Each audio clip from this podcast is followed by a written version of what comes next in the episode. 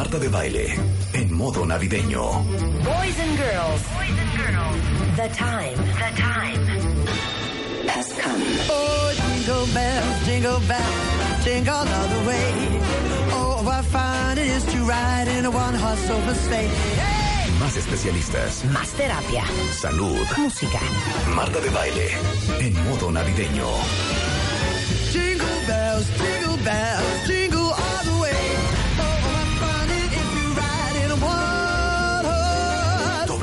Radio.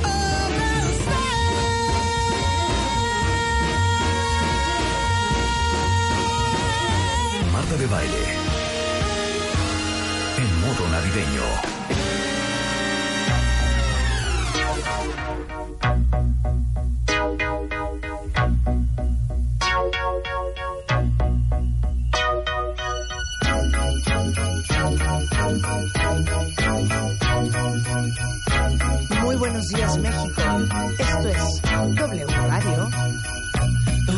Right. The spirit's up. We're here tonight. And that's enough. Simply having a wonderful Christmas time. Simply having a wonderful Christmas time. The party's on. The feeling's here. That only comes this time of year. Simply having a wonderful Christmas time. Simply having a wonderful Christmas time. The choir of children sing their song.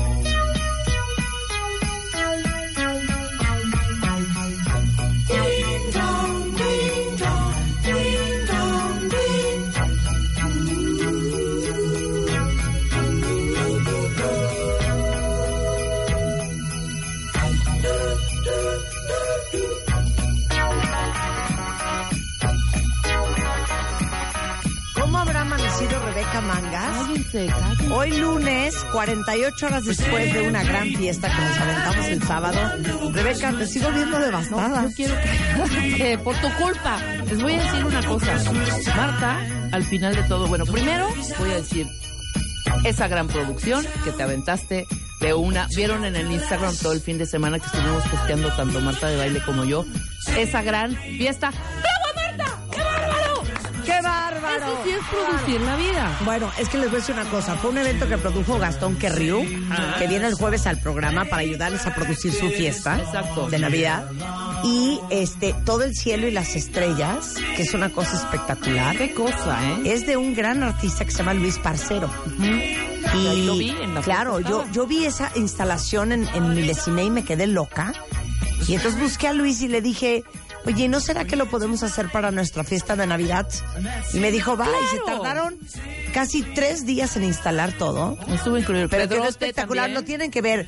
Producciones Pedrote, Beto, Hugo, Ángel Pedrote, lo máximo. Quedó increíble. Tarima, alfombra. No, fue una gran, gran, gran producción para 60 amigos cuentavientes. Estuvo padrísimo. ¿Te gustaron los ravioles? Me gustaron los ravioles. Yo Los ravioles cociné. Lo, lo hizo, los hizo Los Marta. ravioles fueron un éxito cuentavientes y quiero decir que yo los cociné. Y te voy a decir una cosa.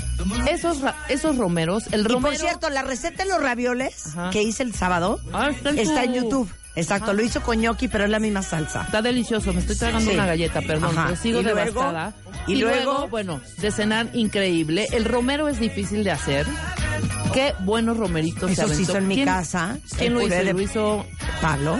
ah, el, El, el romero puré y el increíble el, que hiciste el puré tú. sí lo hice yo. También la receta está en, en- en YouTube por si alguien ocupa para su fiesta de Navidad. El bacalao delicioso. Tragamos como uber cerdos. Exactamente. Y por cierto, los cuatro pavos, gracias al chef Armando Carapia de NH Collection. Deliciosos Por los cuatro pavos espectaculares, porque en mi casa no hay hornos de esos tamaños. Claro. Entonces nos hizo el chef Armando Carapia los pavos, que quedaron divinos. Y te quiero decir algo. ¿Qué? Ayer hicimos recalentado. No me Rebeca no se Marta. pudo ni levantar para ir. No, no sabes qué cosa. Al final, pues la gente iba como saliendo en, en pequeños, en pequeños grupitos, pero tipo 4 o 5 de la mañana. Y Yo me Marta- acosté a las 6 de la mañana. Yo también. Todavía me metí a la tina Marta es del especialista ¿Eh? en que ya ya que quedamos unos 5, 6 o 7. No, éramos 15 los que quedábamos. Ah, al final. Sí. No, ya quedábamos 10, exactamente. Bueno, Bueno, whatever, ya los, los más íntimos, los más, ya los más como muy cercanos. Marta es fanática de reunirnos a decir, a ver, vamos a hacer un recuento de los sí, daños. claro, nos gusta comentar. Y ahí nos, Estoy mal, Shula. ahí nos lleva 40 Es como minutos. hacer una recopilación de los hechos de la noche. Claro, es una forma ¿Con muy quién de- platicaste? ¿Con quién estuviste? Total, yo sentía que el sol nos cantaba el precio, Shula. O sea, ya escuchábamos pajarito. La gente ya corría en las calles a esa hora, con sus pants. Y nosotros, pues obviamente llegando a dormir. Pero fue una fiesta espectacular. Ayer no me pude parar en todo el día. Marta hizo su recalentado, ni me habló, ni se acordó de mí, ni nada. Eh, bye, güey. Sí, te hablé. No me hablaste. Ah, bueno, Marta también, hombre. O sea, veo Yo una ya llamada sabía que si perdida. te a las llamaba 10. el recalentado ibas a empezar. No, estoy acostada. Voy a comer con mamá. No me quité la pijama en todo el día. Vi The Irish, una Mira. película que dura tres horas. ¿Cómo Ve ves a nomás. Rebeca Zula? Tienen que ver los stories que subí a Instagram para que vean lo precioso. Exacto. Acabamos 5.30 de la mañana, por eso Red Mangas está devastada. O sea, devastada. Y ve la cara de Rebeca. Tú No sí la había viste, manera. ¿verdad, Giovanni? ¿Qué tal joya? No, traigo un... Ponme esa canción, la de la maldita vecindad, vecindad, se llama Crudelia. Yo cantaba esta canción todos los días. Ponla, ponla, Rulo, ponla, Rulo. Es una rolo, no, no, no, no, no. Se los voy a poner para que se prendan un poco y para que sepan lo que yo sentía ayer, ¿no? Súbele. Pero súbele ahí para yo ahí. Súbele ahí para que oigamos. Exacto. Venga, cuéntame. No, esa canción- Para Espera. la gente que está cruda, Escucha la letra. Así fue la fiesta de Marta, neta, porque había de bebé, además todo lo que quisieras. Y así era. Yo me sentí así cuentavientes esa noche y antenoche y en la fiesta de Marta. ¿Cómo no? ¿Cómo dice? Cabezas bomba a punto de estallar. Y mi aliento huele a cloaca de ciudad. Escucha. La otra noche fue de cuerda. Ahora nos clavamos a una fiesta. Nos fuimos derechito les digo una cosa. Silencio, espérate. La parte de la crudelia me encanta. Así era la mezclada en la fiesta de Marta. ¿Quién nos invitó? No, ya se fue. Y el que estaba aquí se fue a callar. El señor callado. ¿cuál parte? Espérate, traigo una crudelia. Ahí viene después de esto. Porque así me sentía yo, Marta. Espera. Espera. Venga, Mi cabeza es bomba Ay, no, ya. oh, escucha, traigo una crudelia. Traigo una crudelia, ya no vuelvo a tomar. Y es en la fiesta de anoche, mezclamos tepache con poquito, con un poco de anís y mezcalito. Y Nos acabamos hasta atrás. ¡Es buenísima! Mezclamos te, les digo algo, con pulquito yo y se los con, vuelvo a con- decir. y con con Yo no entiendo la gente que bebe. Si yo bebiera, no me levanto el domingo. Cállate. No me levanto ni... Hoy, ma- hoy no hubiera venido a trabajar. Estabas pichicateando ahí este, cositas, ¿no? O sea, Ginebra. ginebra. Pero Pero, le daba a pero- Marta dos o tres. Pero yo me debes- de- levanté devastada el domingo y no bebo. No, ya estabas devastada por ahí de las 4 o 5 de la mañana. Pues así estuvo. Ah, nuestro DJ. Nuestro DJ. Ajá, Hemos descubierto un gran DJ, cuentavientes. cañón. Pero cuenta la historia desde la boda de Krause, desde Ah, ok. León. Es que fíjense que llega Rebeca y me dice, oye, el viernes fui a una fiesta Ajá. y no sabes qué buen DJ. Ya saben que somos casa DJs y que siempre DJ. nos encanta encontrar buenos DJs porque la música de una fiesta es lo más importante y un DJ te puede o hacer la fiesta o te O puede hundir la fiesta. Ajá. Entonces, le digo, a ver, pues pásame el teléfono del DJ y le pedimos a ver si puede y nos toque el sábado. Ajá. Ok, o sea, me pasa el teléfono del DJ. Cuando yo vi el nombre dije, ¿por qué este me suena Me este suena, nombre? me suena, me suena. Y entonces marco y entonces me contestan y yo, ¿quién habla? Fernando. ¿Quién habla? Y yo, Marta de baile. Hola Marta, ¿cómo estás? Qué gusto saludarte. Y yo dije, ¿nos conocemos? ¿Me conoce? Y me dice, sí, claro. Y le digo, no me digas que tú eres el que tocaste en la boda de León Krause. León Krause se habrá casado hace qué? 12 12 años. años, 12 Más o años, menos. más o menos. Y le digo, me dijo, sí, sí soy yo. Le digo, no lo puedo creer. Es que en esa boda de León Krause, yo me quedé shooker. por lo impresionante que estaba tocando el DJ. Entonces me acerqué, lo felicité Ajá. y de hecho ese lunes siguiente yo hasta lo felicité al aire. Claro. Bueno, pues era el mismo DJ. Y entonces le dije, oye, es que tenemos una fiesta el sábado, no sé qué. Me dijo, 100% puedo. Ajá. Entonces vino, el DJ se llama DJ Fernando Salazar. No saben cómo tocó. No, bueno. Todo el mundo, todo el mundo tuvo que ver con el DJ. De, Todo no puede ser el DJ, qué buen DJ, qué bárbaro el DJ, no puede ser quién es el DJ, dame el teléfono del DJ. Impresionante. Así es que DJ Fernando Salazar, Te amamos. por tu culpa nos dormimos a las 6 de la mañana. Exacto. Cantamos, bailamos, cenamos. Hombre. Música de ayer y de hoy, Y de siempre, exacto. música nuestra y, y- y- y- del colectivo. Qué ¿no? Bueno eres, qué bueno eres, bomba. qué bueno eres, Fernando. Subí muchos Tremendo, stories en tremendo. Instagram. Ahorita subo unas cositas en Twitter y Facebook, pero si no vayan a ver en Instagram. Y tomaron muchas fotos profesionales que todavía no me han dado, pero luego las subo a mi feed. ¿Va? Ya Quiero también que vean, vean en, en mi Ya no. Instagram y vean ahorita la que puse, la puse en la mañana o ayer en la noche, la mesa de postres, para que de verdad va ven. Yo Bueno. todavía me llevé como dos donas en el camino, hija, a las seis Con de la razón mañana. yo quería una dona y ya no había. no, ya no había. Yo me gorda. Yo me, gorda. Yo me acabé las dos, dos últimas. Bueno, así las cosas, cuentavientes. ¿Cómo Gran van a fiesta. celebrar ustedes su Navidad? El jueves tenemos a Gastón Querrío en el programa Ajá. para ayudarles a hacer su fiesta de Navidad espectacular. Este, y bueno, muchas gracias a Gastón Querrío, muchas gracias a Luis Parcero, muchas gracias a Pedrote Producciones, a, a Beto, a Ángel, digo, a Hugo también. Eh, muchas gracias también a DJ este, Fernando Salazar. ¿Quién más nos falta? Pues ya Al chef Barra 57 que hizo unas drinks Oye, espectaculares. buenísimo. Los meseros que fueron estuvieron extraordinarios también. Claro, qué muchas gracias bárbaro. a todos los chicos. Todos muy y a bien. todos los amigos que hicieron una felicidad. Eso. ¿Ya podemos trabajar? No, Marta. Sí, ya. ¿Ya quieres trabajar, Shula? Ya, sí quiero, estoy no seas esperando con así, muchas ganas porque sabes que mucha gente me, me escribió con eso de que no pudimos hablar de esto en el último programa, que se quedaron picados y dijimos que hoy íbamos a hablar de los 10 tips para resignificar lo que vivimos justo hablando de fin de año. Exacto. A ver. Entonces, justamente como vamos a cerrar un ciclo y empezar otro, viene muy bien al caso cómo queremos cerrar, cómo cerramos las cosas que vivimos, qué nos decimos de lo que vivimos, cómo lo, re- lo resignificamos. Y habíamos hablado en ese programa que no nos dio tiempo y por eso regresé hoy, que íbamos a hablar de 10 tips, pasos, como cada quien quiera llamarlo, para ver qué hacemos con lo que vivimos. ¿Qué, nos decimos? hacemos con lo que vi? ¿Qué Sí. nos decimos? ¿Qué nos decimos? Porque finalmente el cierre de algo que tú viviste tiene que ver con lo que tú te dices. Si tú te dices tuve una, la fiesta más fregona del mundo, así se cierra. Así se cierra. Así se cierra. Y así es. Y, y así es. Y sabes qué? Hay gente que siempre le ve el arrocito negro y va a decir, estuvo bien, pero hubiera sido mejor, pero me hubiera gustado. Y entonces así se cierra. Claro. No, y eso es con las cosas positivas. Claro. Ahora Ahora, imagínense exactamente. la gente que lo hace con las cosas negativas. Ejemplos. Y entonces, lo haces con una cosa negativa que viviste, llámale una crisis de vida, ¿no?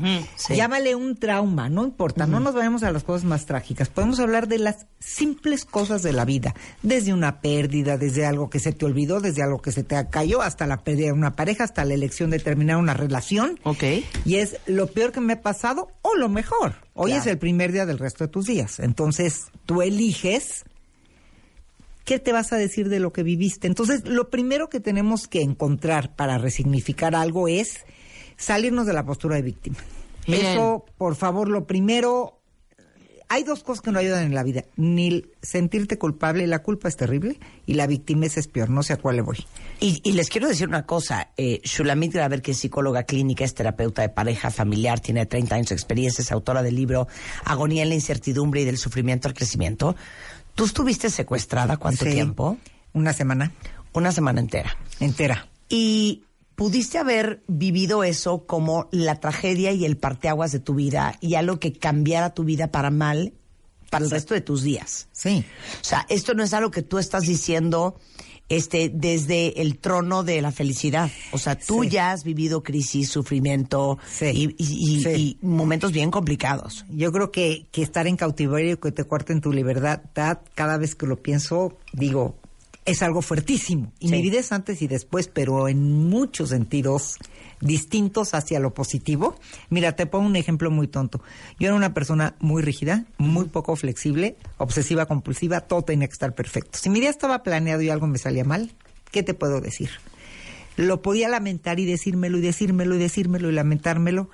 Ahora, todo lo que me pasa, digo, ¿qué, qué, qué es comparado con haber estado secuestrada? ¿Qué, ¿Qué no voy a poder resolver?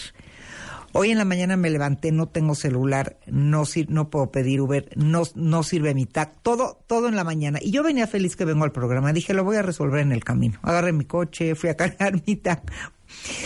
Y se me rompió mi teléfono, entonces no, no, no tengo datos móviles. sí. Y dije, No pasa nada. pero voy a venir a hablarle a la gente de cómo resignificar las cosas. Claro. Prendí mi coche, prendí el radio literal porque no tenía internet, nada. Dije, sé cómo llegar, Waze, nada. Dije, voy a llegar perfecto.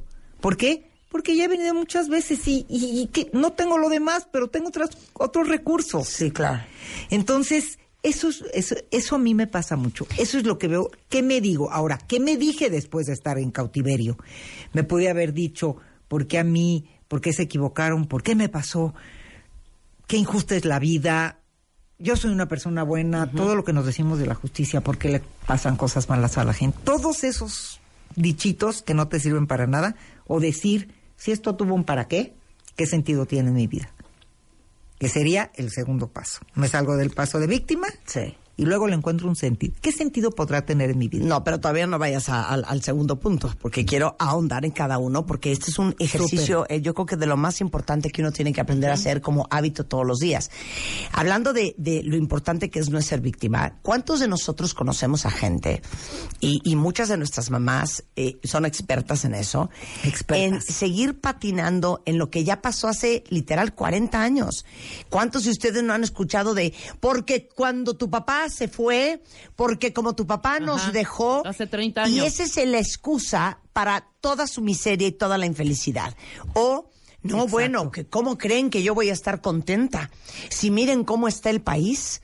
Eh, o sea, gente que de verdad usa las cosas duras de la vida para excusar su miseria y para instalarse Ahí. en la víctima. Y es su escudo. Y, y déjame decirte cómo llega la gente a terapia. Yo me sorprendo de gente que llega a una primera consulta, se sienta y empieza a llorar y me empieza a contar algo que creo que le pasó ayer, por cómo lo está contando. Y cuando le digo hace cuánto fue, me dice hace 20 años. No, bueno. ajá. Y dices, 20 años.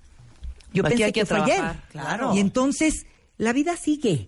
No paramos para resolver. Resolvemos mientras vivimos. Claro. La vida Entonces- sigue, no paramos para resolver. Oye, muy bien, resolvemos mientras vivimos, claro, Así porque es. está pasando. mientras vivimos. No hacemos una pausa. La gente quiere que le pasó algo y el mundo se tiene que parar. No, al otro día te levantas, Qué te comes un chocolate, desayunas, sigues tu vida. Claro.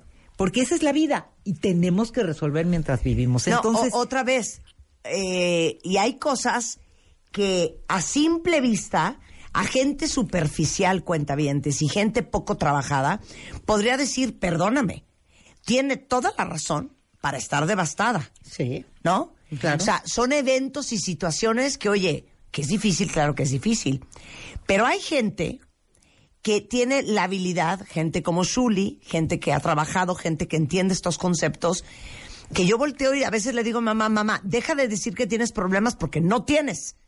Problemas tu amiga que tiene al hijo en la silla de ruedas, el otro hijo que es drogadicto, el otro hijo que no sé qué, ya sabes, que se le murió el marido, que no tiene un centavo, que la ha visto durísima. Esas son complicaciones. Y te digo algo, tiene la mejor actitud. Es que ahí está. Lo que te define no es lo que te pasa, sino lo que haces con lo que te pasa. Otra. Y eso es algo importantísimo. Tú ves a gente con un ánimo increíble, habiendo vivido cosas difíciles, y gente que en lo cotidiano siempre se está quejando de todo. De acuerdo. Y eso es una decisión, ¿eh? Perdón, eso es una elección de vida. Eso no es un... La gente lo habla como si es un don o un atributo. No nacieron así. Claro. No nacieron... Esa es una elección de cómo quieres vivir y qué postura quieres tener. Yo conozco a mujeres cuentavientes que el hombre les pintó el cuerno, se fue con otra, tuvo un hijo, le cacharon otra familia, con, con, con barbaridades.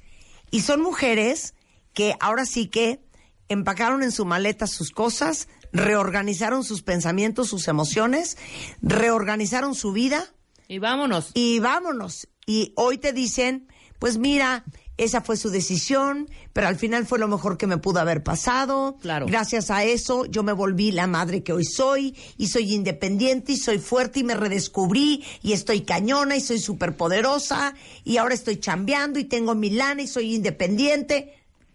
Y hay mujeres No, no, no. que están 10 años después, siguen peleando el divorcio, siguen pidiendo más dinero, siguen discutiendo con el ex, siguen haciéndole la vida imposible, siguen jodiendo a los hijos y están instaladas en la tragedia. gente que le gusta instalarse en la tragedia. Exacto. Claro. Yo a esa gente le digo, ¿para qué quieres que te quieran si no te quieren como tú quieres que te quieran? ¿Por qué, por qué te quedas en ese lugar? Claro. Entonces, todo, todo es una moneda de dos caras. ¿Te quedas en esa cara de la tragedia o le das la vuelta a la oportunidad? ¿Y cuánta gente rehace su vida? Encuentra otra pareja. Entonces, es una elección. Lo más importante que quiero aclarar con esto es Eso. que la postura de víctima es una, Es elección, una elección. de vida. Tú sabes No en es qué algo que lugar te pasa. pones. No es, claro. ¿cómo No, crees, Shuli? no. Pero ¿cómo voy a elegir una cosa No. diferente si Esa lo que sí me es han una hecho elección. es espantoso? No. Mira, lo que te pasa puede ser que no lo elijas. Ahí estoy de acuerdo. Pero la postura que tomas ante lo que te pasa, sí es tu decisión. Exacto. Entonces, Muy bien. elaborar, es elaborar, procesar y resignificar sí es responsabilidad de quien lo vive. Eso sí, lo que tú haces con lo que te pasó sí es tu responsabilidad. Por eso te contaba yo, cuando la gente llega a mi consultorio en una postura de víctima, ¿sabes qué hago? Tengo muchas sillas y le digo, te pido un favor, no te puedo seguir atendiendo desde esa silla, escoge otra. Lo paro. Claro, bien. Claro, que se siente en otro Muy lugar. buen ejercicio. Digo, esa es la silla y le pongo una letra. De víctima no te puedes volver a sentar ahí. Aquí en este consultorio no. Pero a ¿Por qué ver, no vamos a llegar para a hacerlo lado? todavía más claro, oye, llego yo, Shuli, es que me pinta el cuerno y seguro que te digo, no, o sea, está muy cañón, o sea, todo se me vira abajo y eso es normal. Porque hay gente así. Sí. ¿Y hace cuánto pasó? Preguntarías tú. Y hace prim- 10 años, güey, Sí. está cañón. O sea, sigo peleando la pensión alimenticia, güey. No, el dinero no va a poder ir a vacación. Y el coche no me lo ha cambiado. Y ahí está cañón, llama con alguien más, güey. Y eso sí, a ella sí la lleva. Y le digo, Eso te 10 pasa años, por imbécil. 10 años sigues pensando esto. Bye. 10 años te sigues viviendo esto. Es que Shuli. ¿Qué vida? ¿Qué vida? ¿Esa es la vida que escoges? ¿Esa es la vida? ¿Sigues viviendo? No, no, no, por eso estoy acá. Ah, ok, pues vamos. Por eso estoy acá. A esas debes de cobrarle el triple, ¿Y qué diría un- una mujer o un hombre que ya hizo su trabajo de un evento así? Vendría a tratar de elaborar y entender su para qué. Que mucha es distinto salirte de la postura de víctima que encontrarle un sentido. Te voy a, explic- de- te voy a explicar por qué. Los porqués no sirven, ya lo sabemos, nos dejan permanentemente insatisfechos, pero ahí nos instalamos. El chiste es buscar el para qué, porque si tú le encuentras un sentido, aún al cien sentido, ¿eh? Ojo, las experiencias dolorosas no deberían tener un sinsentido Claro. Claro. no deberían de tener un sentido. Y hay que encontrarlo. Y entonces cuando tú lo encuentras un para qué, empiezas a decir, bueno, si yo viví esto, ¿qué tenía que aprender? Que corro demasiado en la vida, que soy poco precavida, ¿qué tendría que aprender? Y entonces lo, convur- lo convertimos en una oportunidad de tú Claro, contigo ese es mismo el para trabajar. qué. Ese es el para qué. Claro, regresando del Entonces- corte, nueve puntos más con Shulamit Gaber. Hoy les estamos enseñando que todos, no importa qué hayan vivido, pueden darle otro significado a lo que ya vivieron. Exacto. ¿Y qué hacer con lo que ya vivieron? Con Shulamit Gaber, no se vayan. Las esferas, los adornos, los moñitos, los foquitos, muñequitos de colores, mariposas, bastoncitos, pajaritos, Santa Clauses, angelitos. Pon tu árbol, tu árbol, tu árbol, tu árbol, tu árbol. Tórnalo lo más original y creativo. Tu árbol. Y mándalo a alegrías arroba martadebaile.com. Pon tu árbol. Los mejores arbolitos se llevarán grandes alegrías. Tu árbol. Este año, ponte las pilas y pon tu árbol. Feliz Navidad. Solo por W Radio. Marta de baile. Solo por W Radio 96.9. Marta de baile. Marta de baile. Estamos de vuelta. Estamos de regreso en W Radio a las 10.37 de la mañana, platicando con Shulamit Graver. que es una gran psicóloga clínica terapeuta, justamente de cómo le haces para resignificar tu vida, cómo, qué haces con lo que has vivido y cómo te lo cuentas. ¿Y cómo te lo cuentas? Decías, número uno, no pueden seguir sentados en la silla de víctima. Ese es el primer paso, porque si siguen ahí, desde ahí no podemos resignificar nada. Entonces, eh, primero nos salimos de ahí. Segundo, le vamos a encontrar un para qué. Si esto que viví tuviera un sentido, ojo, cuesta mucho trabajo. Cuesta mucho trabajo. Mucho, porque voy a decir, a ver, le voy a encontrar un sentido a que mi pareja me dejó, le voy a encontrar un sentido a que me divorcié, le voy a encontrar un sentido a que me asaltaron, le voy a encontrar un sentido a que me robaron, a que me secuestraron. Es que el sentido no es irte hacia ¿para qué alguien? No. Si esto en mi persona puede hacer que yo sea mejor, ¿qué tuve que haber aprendido? Tengamos un aprendizaje de esto. ¿Quieres que te haga el ejercicio? Para toda la comunidad. A ver, Yo pienso, ¿para qué me divorcié a los 32 años? Con dos hijitas muy chiquitas, de 4 y 1, ganando 7 mil pesos al mes. Yo lo tengo muy claro. a ver, buenísimo ejercicio. Eso a mí me pasó porque si no me hubiera pasado, yo nunca hubiera tenido la necesidad que tuve de sobrevivir y de armarme mi vida. Necesidad de boca potencial. Claro. Gracias a eso, yo descubrí que yo era mucho más fuerte y mucho más capaz de lo que yo ningún día soñé. Y si te hubieras quedado ahí, a lo mejor hubiera sido una... Ah, no, esto no existiría, ¿eh? Fíjate, fíjate qué grueso, ¿eh? Esto no existiría. Serías una mamá. Yo no estoy tenido- segura que, exi- que existiría mi compañía, no que existirían mis marcas, no que, ni- es más, ni siquiera creo probablemente que a lo mejor estuviera haciendo radio. Fíjate, ya Marta. a estas alturas. Fíjate. Y es muy fuerte, les voy a decir por qué, Shuli. Porque en Latinoamérica a las mujeres nos han formado, a pesar de que yo vengo de una familia, si quieres, más moderna, con una mamá muy empoderada, muy independiente, muy chambeadora, pero que cuando te casas un poco como que llega un salvador y un proveedor eh, que te va a organizar tu vida y te va a resolver y armar tu existencia. Y yo un poco pensé que cuando yo me casara, pues entre él y yo armaríamos una vida juntos. Yo nunca pensé que yo tenía que armarme una vida sola. Exacto. Y cuando yo me divorcio, cuentavientes, me doy cuenta que yo debería de haberme sentido con la responsabilidad y la obligación de armarme mi vida sola, independientemente de si estoy acompañado o no. Y eso yo no lo hubiera descubierto, Shuli, si eso no hubiera pasado. Fíjate. Pero yo sí elegí contarme la historia, sí. Es que ahí está la diferencia.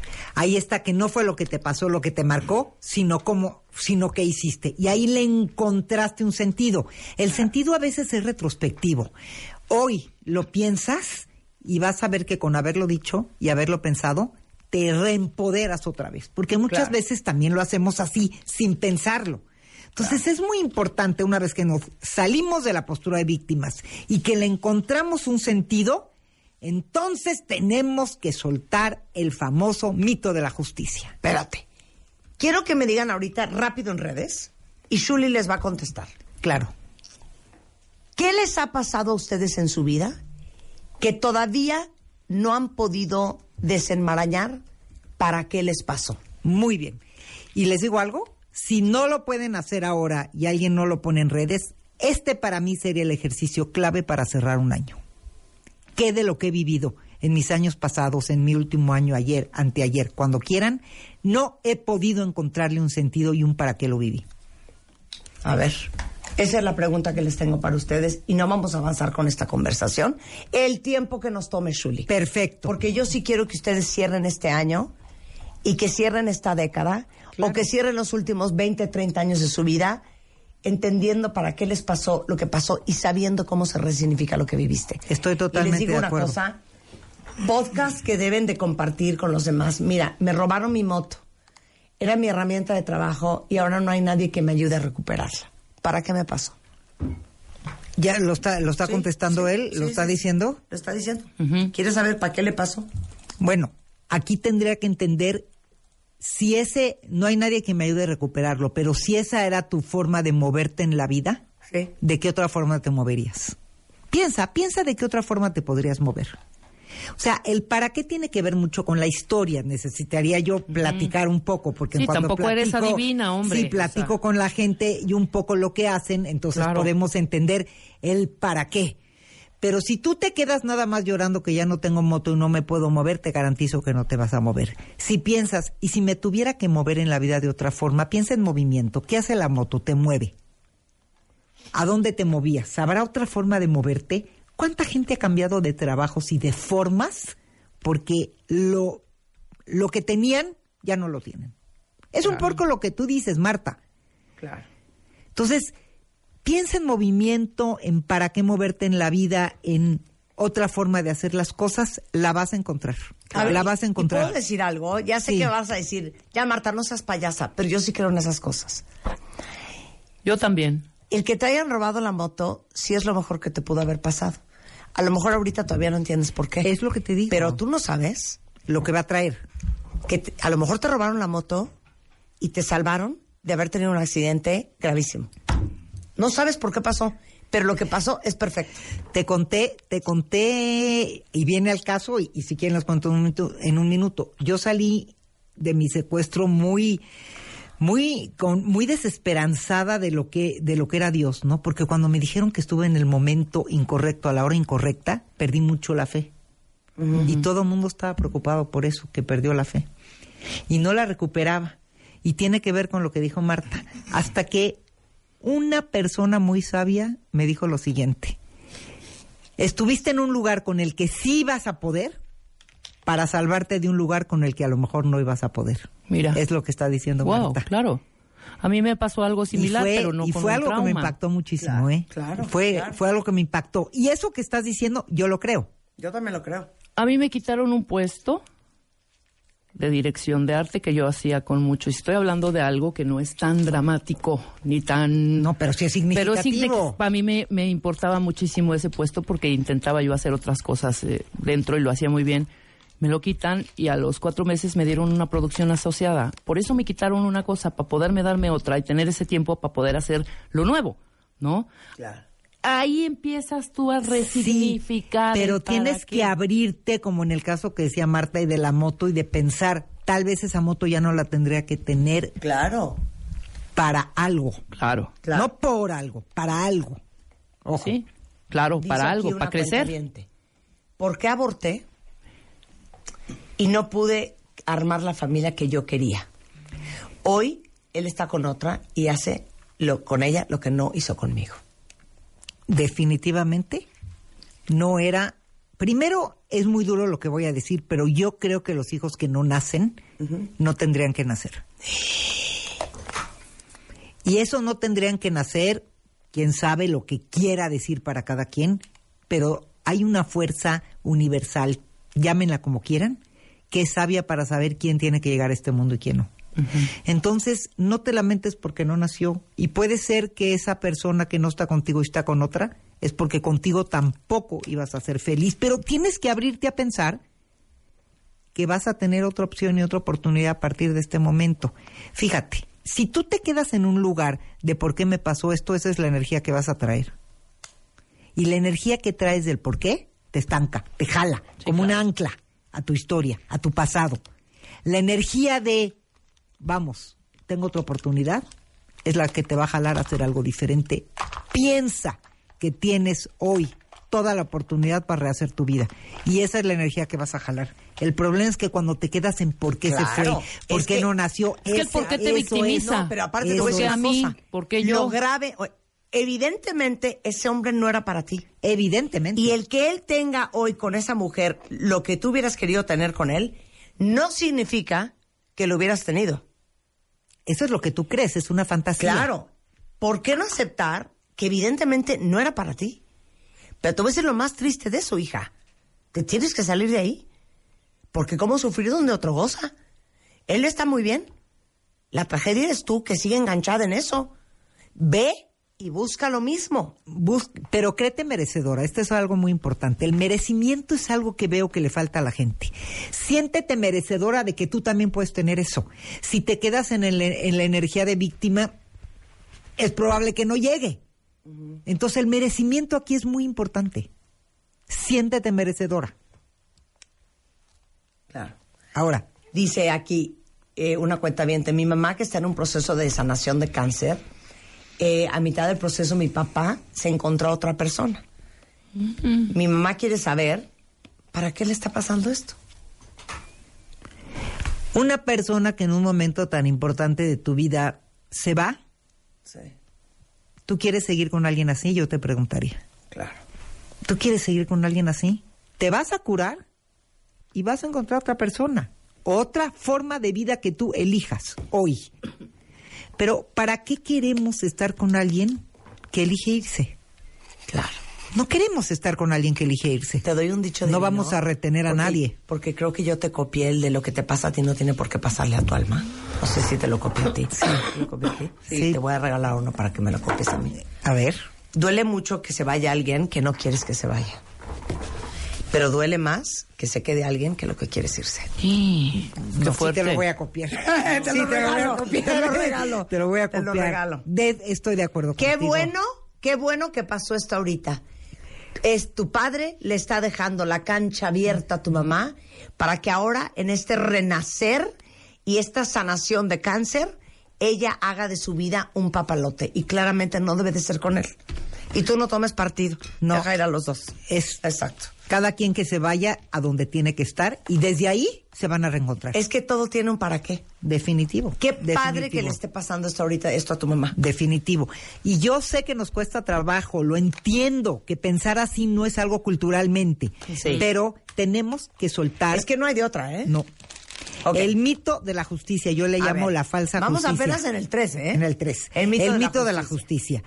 A la gente buena le pasan cosas malas y a la gente mala le pasan cosas buenas. Se acabó. Olvídense de ese mito de porque yo voy a la iglesia, doy caridad, soy muy buena persona. Eso es un pensamiento totalmente fantasioso. La vida es incierta. Lo decía Amado Nervo, el cielo es azul, el mar es salado, la vida es incierta. A todos nos pueden pasar cosas. Entonces acuérdense de lo que sí somos responsables es de hacer con lo que nos pasa. Nos pueden pasar cosas de todo tipo. La justicia es un mito. Entonces, todos los eventos que rompen con cualquier sentido de la lógica más elemental nos asustan. ¿Por qué? Porque la justicia, yo siempre fui una persona buena, eso es terrible. Hay que soltarlo. Si no sueltas ese mito de la justicia, a ver, los secuestradores, los ladrones, no tuvimos aquí el programa de violencia contra la mujer, todas esas están, están sueltos y así es. Entonces, si tú te agarras a la justicia, es terrible. Es que porque yo soy más religioso o menos religioso, es porque yo debería ir a misa a dar caridad. Entonces, lo que haces es agarrarte de cosas que no te van a salvar, que no te van a resignificar lo que Nada. viviste, que no te van a hacer dar un salto cuántico en tu vida. Te estás agarrando de historias de justicia que a lo largo de la humanidad muestran que son un mito. Entonces, suelta la justicia. No pienses si es justo o no. Piensa, a mí me pasó y qué hago con esto. Desde ahí. Sin hablar si es justo o no es justo. Claro. Pero aparte, ¿quién nos dijo eso? Decía mi bisabuela. ¿Quién te dijo que esta vida es justa? Es cierto, es muy O sea, sabia ¿quién tu bisabuela. eso? La O sea, ¿de cultura. dónde lo sacaste? Es que esta cultura todo el tiempo habla de justicia. La es un buena invento, dice, sí, pero claro. es un invento. suel- Claro. Por eso yo le llamo el mito de la falsa justicia. Claro. Suéltenlo y suelten. Claro. Y, y eso pasa mucho, ¿te acuerdas de la guerra de los roses? Claro. Que dices, oye, no es posible.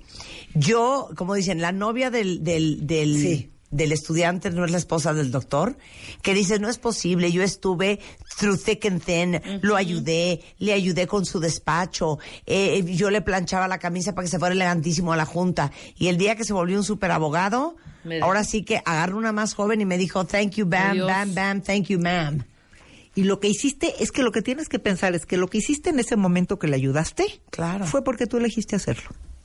Punto. Por eso uno tiene que tener conciencia Claro. en lo que uno da. Exa- es una elección personal Y no también. vaciarte o no dar sabiendo. O sea, cada vez que yo doy ahora, pienso, si yo hago esto y la persona me lo malpaga, ¿me voy a sentir mal?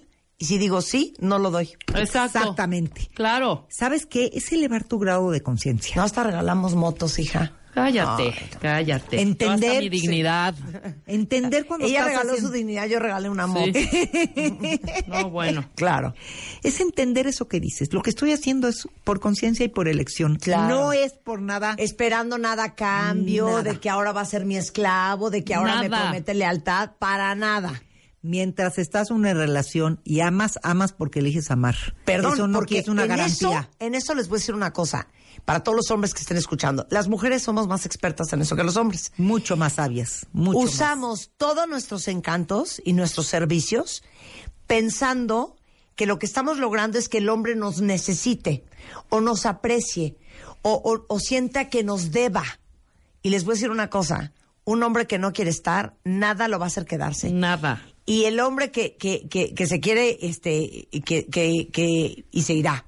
Y el hombre que ¿Se quiere estar, nada lo va a hacer moverse. ¿eh? Claro. Entonces, haga cielo, mar y tierra, porque muchas veces de, no, entonces mira, yo lo que hago es que yo le escojo su ropa, le plancho la- las camisas, le hago todo para que él me necesite y no me vaya a dejar. No, Marta, Eso es un quienes se- mito. ya Eso es un hasta, mito. hasta Es se un mito. embaraza. Si Hombre, tú para, quieres- para retener al hombre. Claro. Digo, a mí me daría mucha flojera, pero si para ti es un placer con conciencia diario abrir el vestidor de él, escogerle su ropa, te fascina, ¿eso eliges hacer?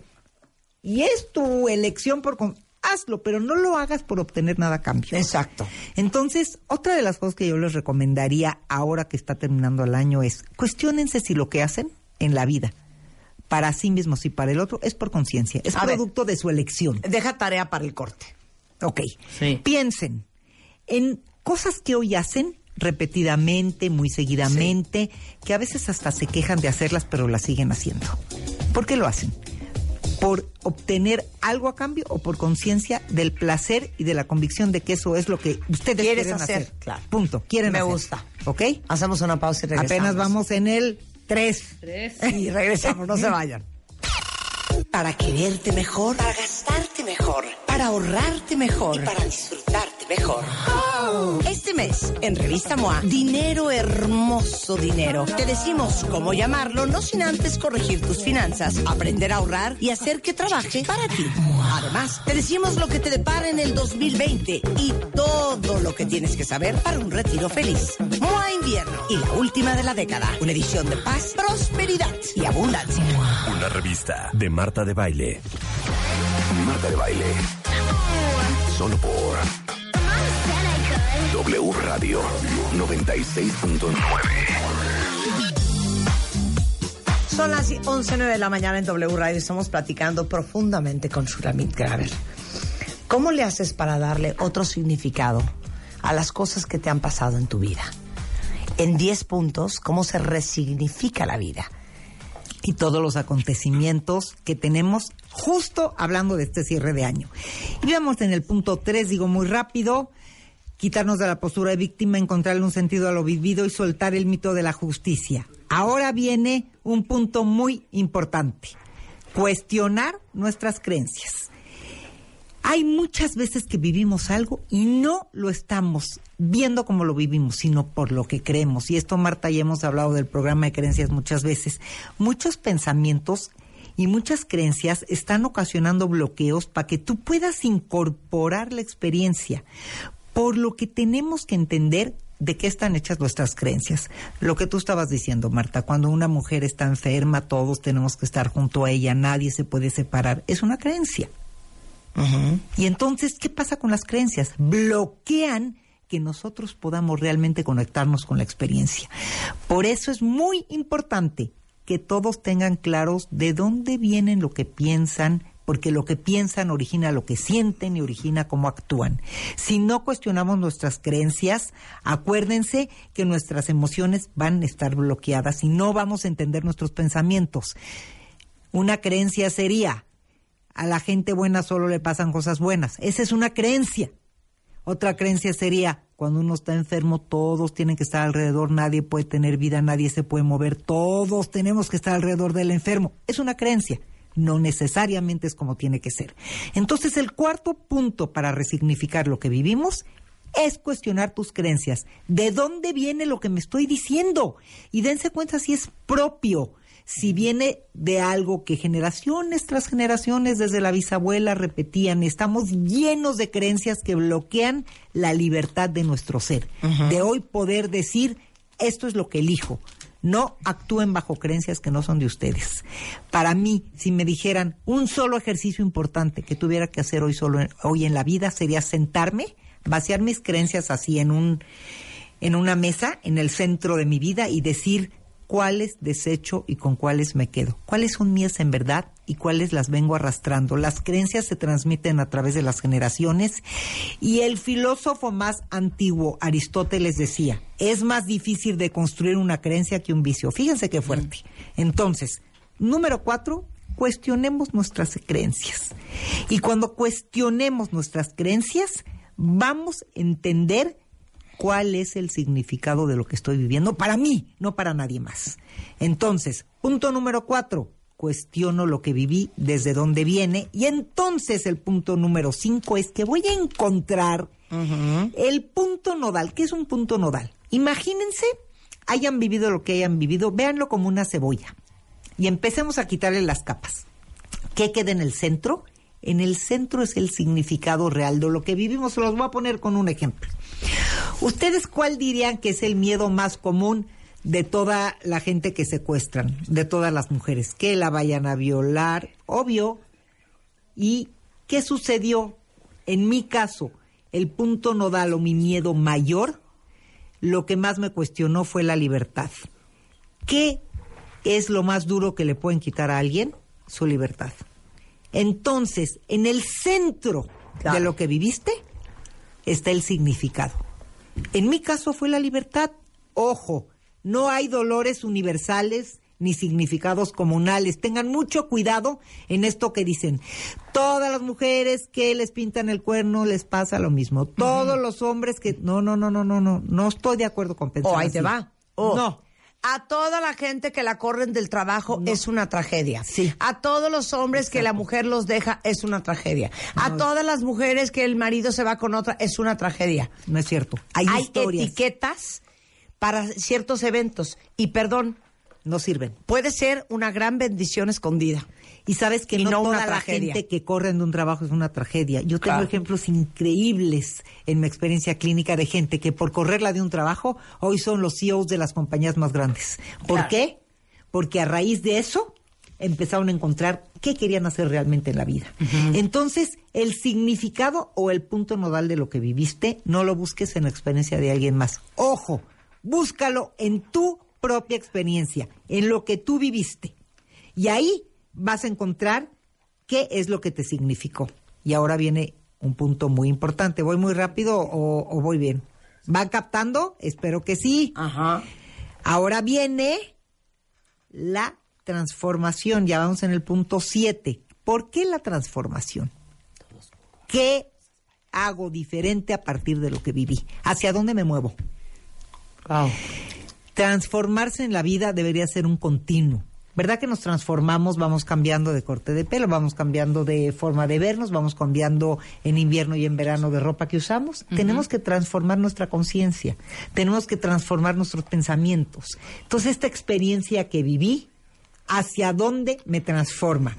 Y para acá, para esta parte de la transformación, les voy a proponer un ejercicio que me fascina. Imagínense que ustedes son su universo su sistema solar y tienen órbitas alrededor y en esas órbitas están colocados todos los eventos y las personas de su vida. Piensen si los tienen puestos donde ustedes los quieren tener puestos. Cuando yo hice ejercicio me di cuenta que tengo amigos demasiado cercanos que los quiero más lejanos, amigos muy lejanos que los quiero más cerca.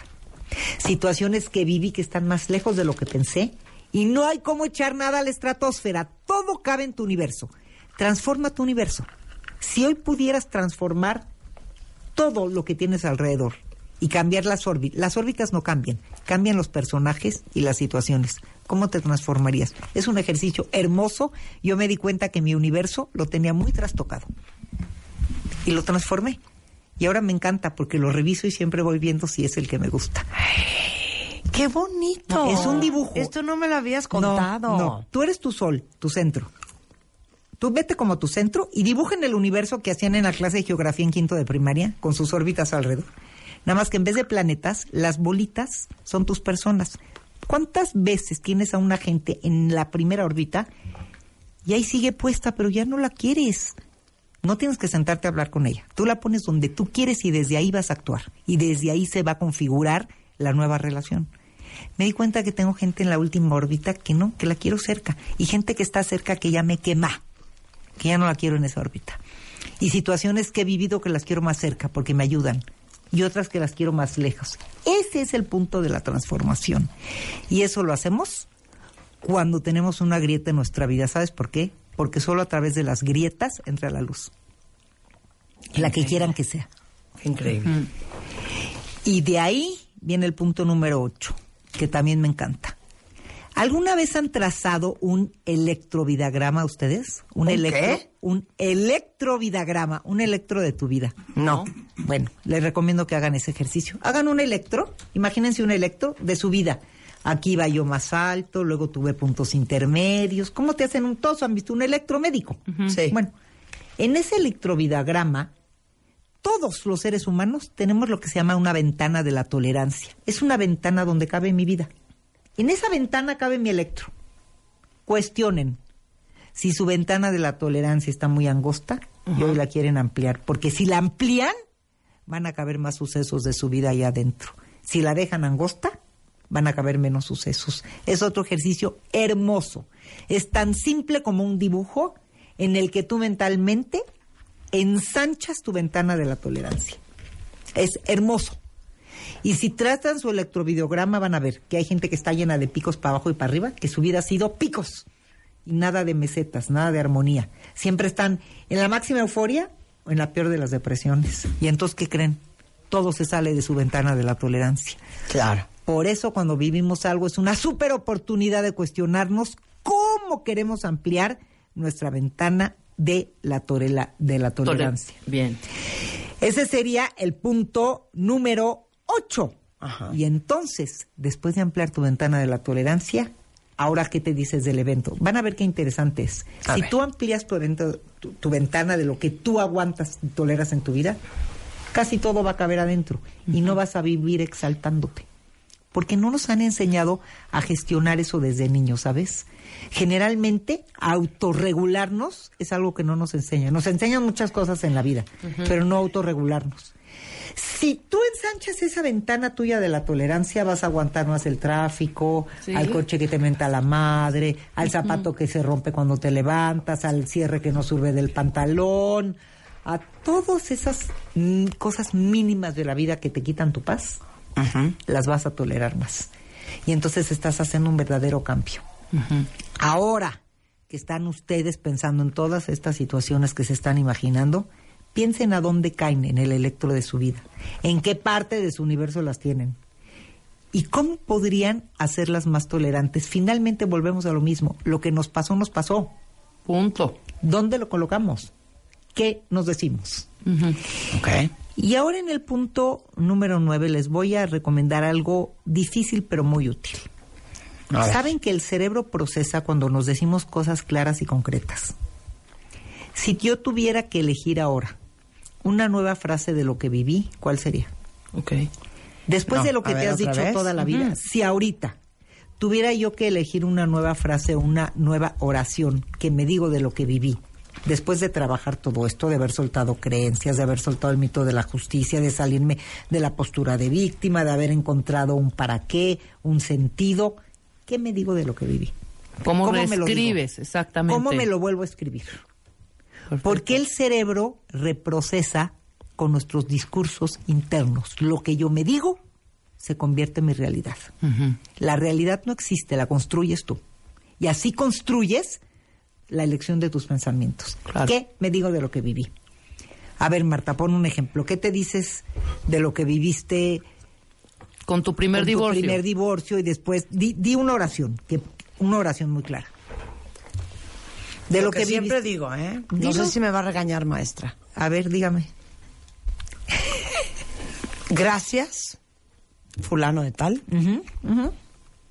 por mostrarme a una mujer que yo no sabía que yo era. Buenísimo. Eso es lo que yo me digo. Buenísimo. Te lo juro. Buenísimo. ¿Y sabes qué ¿Lo hice bien? Te digo por qué lo hiciste bien. ¿Por qué? Porque hay que empezar desde la gratitud siempre. Sí, yo estoy muy agradecida con él. Tienes que agradecer. Yo estoy muy agradecida. Bueno, lo dijiste de 10. Yo pensé que te lo iba a corregir, pero me ganaste. Empieza con la gratitud. Fíjense, igual que le encontramos un sentido a lo que vivimos, lo agradecemos. Yo le agradezco ex- esta experiencia. ¿Para qué? Para hoy ser esta persona que soy mejor. Claro, claro. Si todo lo que vivimos nos convierte en mejores seres humanos, quiere decir que valió la pena haberlo vivido y se quita toda esta nostalgia y esta tristeza. Entonces, ¿para qué? Y me digo una frase.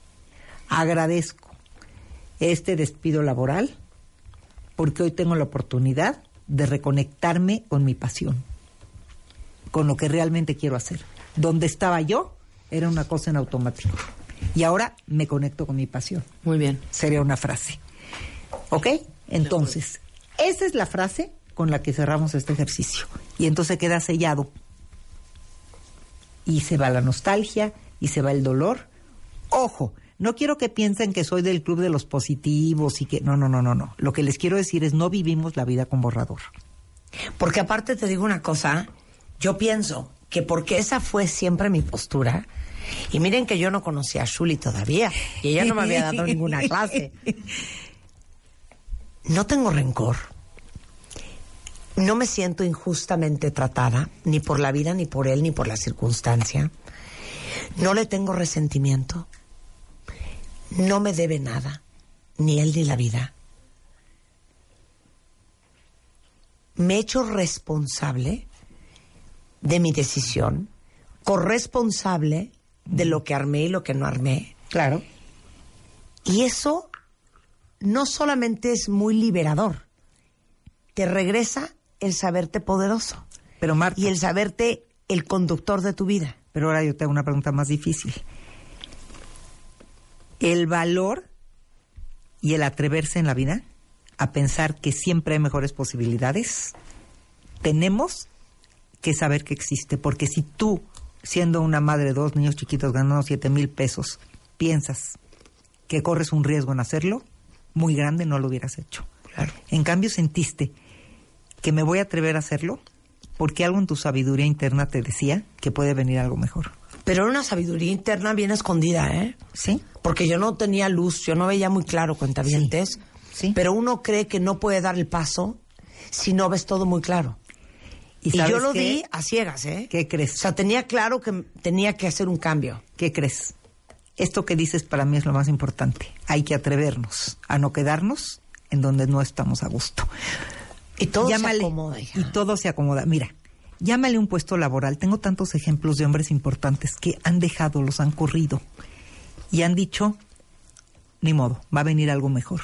Y se han conectado con una pasión y han hecho cosas tan importantes, parejas, a lo largo de 38 años de terapeutas, que ya las he visto en su siguiente relación, rehaciendo una vida maravillosa, nada más por una cosa. Se atrevieron a decir, no, me quedo en un lugar donde no estoy contento. Claro. Hay que atreverse.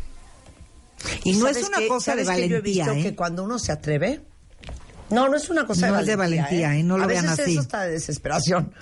Pero cuando uno se atreve, se los juro que la vida se los recompensa. Claro. Life rewards actions. Y te digo algo, cuando tú te atreves a cuestionarte el para qué de las cosas, vas a encontrar muchísimos nuevos significados en lo que viviste. Y si puedes cerrar tu año poniendo tu canasta de eventos y dándoles otro significado y sellándolos con una frase como la que hicimos ahorita, van a ver que la vida les va a recompensar con muchas formas de transformar su círculo, su vida, su, su, su, su mundo. Bueno, no creo que estés dando cursos ahorita en diciembre. Ahorita no. Pero Hasta enero en vamos a enero va a arrancar Shuli y da unos talleres espectaculares que tienen que ir cuentavientes. Tiene dos enormes libros. Uno es Agonía en la incertidumbre y del sufrimiento al crecimiento, que es el más nuevo.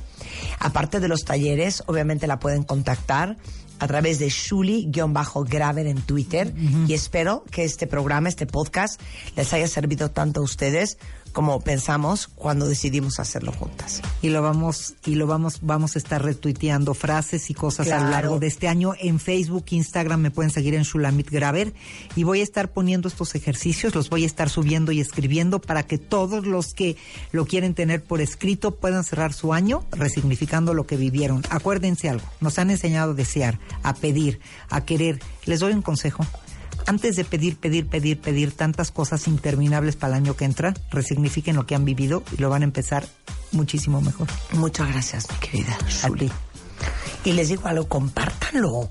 No sean envidiosos. Ajá. Si saben que alguien que ustedes conocen está atorado, envíenle este programa, mándenle este Mándenle podcast. el podcast. Shuli, muchas gracias. Es Shuli-Graver con B grande en Twitter, en Instagram. Shulamit Graver y en Facebook mi página es igual, Shulamit Graver. Muchas gracias, querida. Son las 11.26 de la mañana en W Radio. Cinco reglas para elegir el vestido de novia. Porque, bueno, el año que entra muchos de ustedes se van a casar. Vamos a tener el Cásate con Marta de Baile. Y. Sofía Cohen, directora de Boutique Esposa Bella. ¿Estará Patrocinador oficial de Cásate con Marta de Baile está con nosotros. Y también más adelante Francisco Martín Moreno trae un libro que va a ser muy controversial. El naufragio de México. Que nos diga de qué va. Exacto. De eso antes de la una, no se vayan.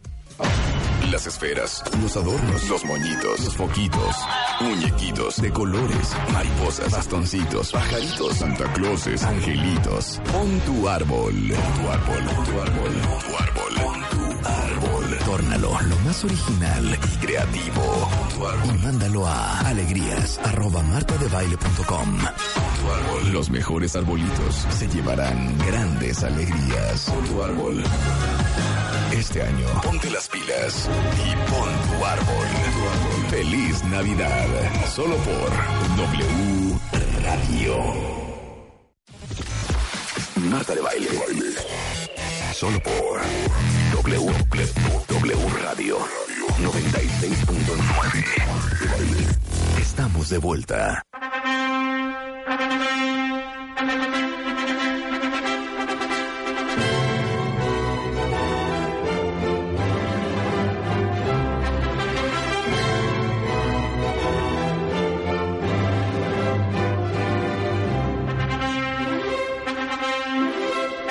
Bueno, ¿saben ustedes que Lorena y Jordi, los ganadores del Cásate con Marta de Baile, se casaron el 14 de noviembre, ¿no? Sí. ¿Cuándo fue? ¿14 de noviembre?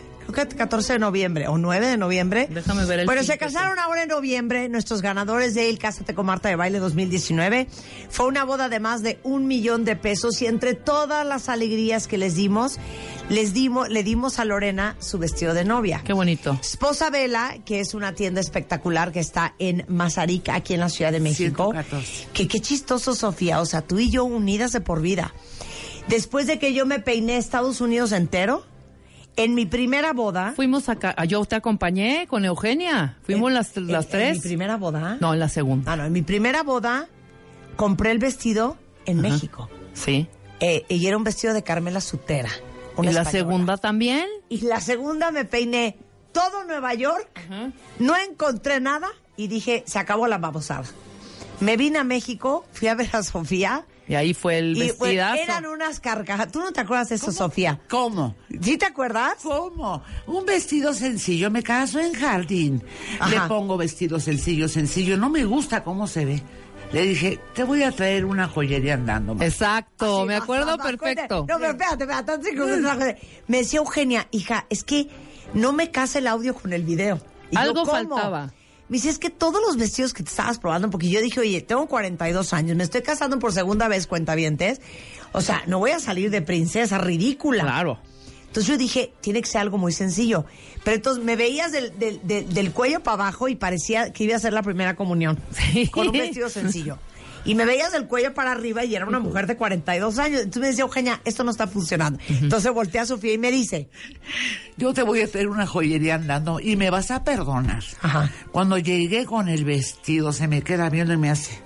¿Qué Sí. parte no me entendiste? No hay, Sí, no hay ¿qué parte manera, no me decía. entendiste? No hay No hay manera. manera, esto no me lo pongo. Te lo pones y me dices qué. Ajá. En cuanto te lo puse, te volteas y me haces. ¿Qué vestido me trajiste? Eh, eh, es que era un vestido que ustedes lo han visto y lo posteamos. Ahorita postéalos. Postea el primero Y el postea segundo. ¿Qué tenía? Perlas. Todo eh, Swarovski. Pedrería O sea, y media. ¿Qué pesa ese vestido, Sofía? ¿10 kilos? O sea, una locura. Más o menos. Más o menos, pero qué hermosa. Eres hermosa y te veías hermosa. Pero entonces el vestido era strapless. Entonces yo, pero es que yo no quiero ir así. No te preocupes, yo te hago unas manguitas. Y me hizo Y las manguitas. Pero es que la panza se me bota. No te preocupes, yo te voy a meter una paja adentro. ¿Te acuerdas? Todo salió perfecto y te veías hermosa, Marta. Ay, muchas Quedó gracias. ¿De divino ese vestido. ¿Luciste tanto el vestido? Parecía yo ¿No? chi- chiquita banana. Exacto, no, no, no, perfecto para la ocasión Para uno la y para la edad. Para la edad, ¿No? sobre Nada todo. de, de, de muñequita de pastel. Claro, fue un vestido pegado, Ajá. ceñido a su cuerpo. Ella ayudó al vestido, porque además el cuerpo escoge el vestido. ¿Sí? Ah, Sí, sí. mira. A ver, explica. Claro. A ver, tú explica. llegas y te pruebas y te pruebas. La idea que tú tienes, como varias novias que ya vi, que fue y que vino. Pero cuando te estamos viendo las asesoras, que nos capacitan Es que dos sí le sabes, año, hija, sí le sabes. Sí, estamos, te estoy viendo, no me gusta. No me gusta. Yo no me sentía feliz. Yo nunca te dije qué bonito se te ve. nunca, acuérdate. Sí, nunca. Cuando te llevé tu vestido, es que ya te estaba yo visualizando con ese vestido. Tu cuerpo lo estaba Pero, pero. ¿cómo? O sea, tú ves los cuerpos de las, de las novias y El dices, cuerpo, que a esta chava se le va a ver bien, aunque ella no crea y no quiera. El cuerpo y la cara, es un claro. corte A, es un cor- A ver, explica. Hay que ver la ver cara. mucho tu cara. ¿Por qué? Tu cuerpo, claro. Mira, hay vestidos que te hacen verte mucho más grande. Agrandan a la persona. Y hay vestidos que te dan jovialidad. Ese encanto romántico en tu cara, en tu cuerpo, donde vas a lucir la ilusión. Estás comprando una ilusión, Marta. Claro. No es un vestido común. Claro. Oye, ¿y, y, y qué cuerpos para qué cortes? un cuerpo alto, delgado, un vestido pegado, un vestido a la si- sirena, con encajes, lucen muy bonitos. Ahora, un cuerpo alto, bajito, el vestido romántico para la novia es un talle a cintura o cadera. Ahorita la tendencia viene muy amplia, el vestido muy amplio con colas muy largas y mucho brillo. Vienen mucho los encajes chantilly montados en tul realzados. Viene mucho el micado de seda que luce. ¿El qué? Fue micado de seda. Bueno, hace cuenta que fueran reinas. ¿Qué es el una- micado de seda? Micado de seda. No, es hace cuenta que fuera un raso. Ajá. Pero mucho más fino. Ajá. Y entonces son vestidos sencillos, pero mucho, muy elegantes. Ajá. Te ves suntuosa, Ajá. te ves romántica. O sea, vestida a tu ocasión. Porque la novia que va a esposa vela va con la ilusión. Vendemos ilusiones. Claro. Eso, Oye, a ver, ¿qué telas hay? Va- voy a ver qué tanto sé. A ver, a a ver, ver. tú dime a mí. Po de soie. Es esa, esa, esa La pesada, esa- sí. La pesada. Po de soie. Seda. Raso. Tafeta. Tafeta eh, ya no, ya no, viene. ya No, no, no. Tul. Tul de seda, sí. Tul. Encajes. Encajes, bordados. claro. ¿Qué más? Y encajes sencillos, Ajá, muy vintage. claro. Porque tiene que ver mucho el lugar en que te casas y el mes en que te casas. Ay, perdón. Es que sí, El- también. La mejor tela de todas para mí, para vestido de novia, es la tela de mi primer vestido. ¿Qué te la era? Organza. Ah, no, no, bueno, bueno, La escúchame. organza Ah, es de organza. escándalo. Claro, y el chifón de seda. Esos, mira, el chifón de seda son vestidos un poco más sencillos. Se ocupan para bodas en playa, bodas en hacienda, que también puede ser vestido pegado, encaje, vintage. Pero una boda elegante, en un salón elegante, que De te quieras ajá. súper romántica, la novia del año, que todo el mundo hable de ti, es el vestido muy ampón, con colas muy largas. A mí me fascina ampón Claro. y de colas largas. Sí, claro. 100%. Sí, claro, ¿Ya es novia. A ver qué pusiste. ¿Ya está? Eh, eh, hace ocho años se fue a ver como el que hace con Spider-Man. No, pero pon que me escogió Sofía de esposa Vela. Oh. No, quítase el tweet y pon otro. Y este es el vestido que hice hace 23 años, español de Carmela Sutera, que también compré en Esposa Vela. Mi no, tú y yo estamos unidas de por vida. no, no, no. Oye, ahora, ¿a quién le va qué escote? De corazón, strapless, cerrado, manga corta, manga larga, este manguita de panada. ¿A quién le Te va voy a decir, si la novia viene un poco llenita, Ajá. de espalda ancha, procuramos que sea un escote en B para tratar de adelgazar esa espalda, que se vea más angosta. Claro. Cuando el cuerpo es normal, el escote en corazón viene mucho, el straple, viene mucho la manga. Claro. También viene Los la- colores. Ay, Nunca usas un blanco, blanco, blanco, blanco o ya jabón, ¿verdad? Jamás ya no usa se usa. Blanco, blanco. La tendencia viene mucho en Ivory, pero ahorita 2020 viene mucho el nude. Ok. Ok, que es el ivory por fuera y la- el forro por dentro es más oscuro. Sí, como beige. Fíjate que te da mucha luminosidad a tu cara. Ayuda bastante y se ve muy, muy elegante. Sí, no, pues cómo no. Mucho. Ok, Ahora, ¿qué más? te voy a decir algo. Eh, para cada vestido de novia, tenemos zapatos. Anda, exacto, claro, por hermosos supuesto. y personalizados. También Sí. te haces los zapatos, venden Sí, los sí, zapatos. sí, sí, sí. Bueno, además de todos los accesorios, ¿no? Si quieren velo, el velo. Tenemos las mejores tiaras españolas. Las tiaras, los claro. mejores velos. Desde el más sencillo Ajá. hasta una mantilla muy importante. Claro. Con mantillas de 3, 4, 5 metros. ¿Qué pasa con las novias que ven Ajá. eh, en los medios el vestido de novia? Ya vienen con la idea de que hay este, este es el que quiero. Sí, ya te traen la, la modelo con, la- con el vestido. Ya todo arreglado en su Mente. mente, ¿no? Ajá. Es un vestido que a lo mejor no les va a quedar. Es que uno cree que se va a ver como la modelo. Exacto, más, esa no hay manera. Pero- Mide 1,80 y pesa 12 Exacto. kilos. Sí, pero tienes que respetar su idea. Claro. Con mucho gusto la pasamos, le probamos lo que ella viene buscando y que sola diga, oh, Sí, qué exacto. mal me veo. Sí. ¿Ya me entiendes? Sí. A nosotros, te vuelvo a repetir, nos capacitan para asesorar bien a la novia. ¿Cómo los capacitan? Nos de, de Europa viene gente y nos van capacitando. Lo mismo en talleres. ¿Y qué les enseñan? Desde conocer cuerpos, caras, tonalidades de piel, qué aconsejar. Ahorita, hoy por hoy, ya tenemos toda la colección 2020 en Esposa Vela. Ya. Wow.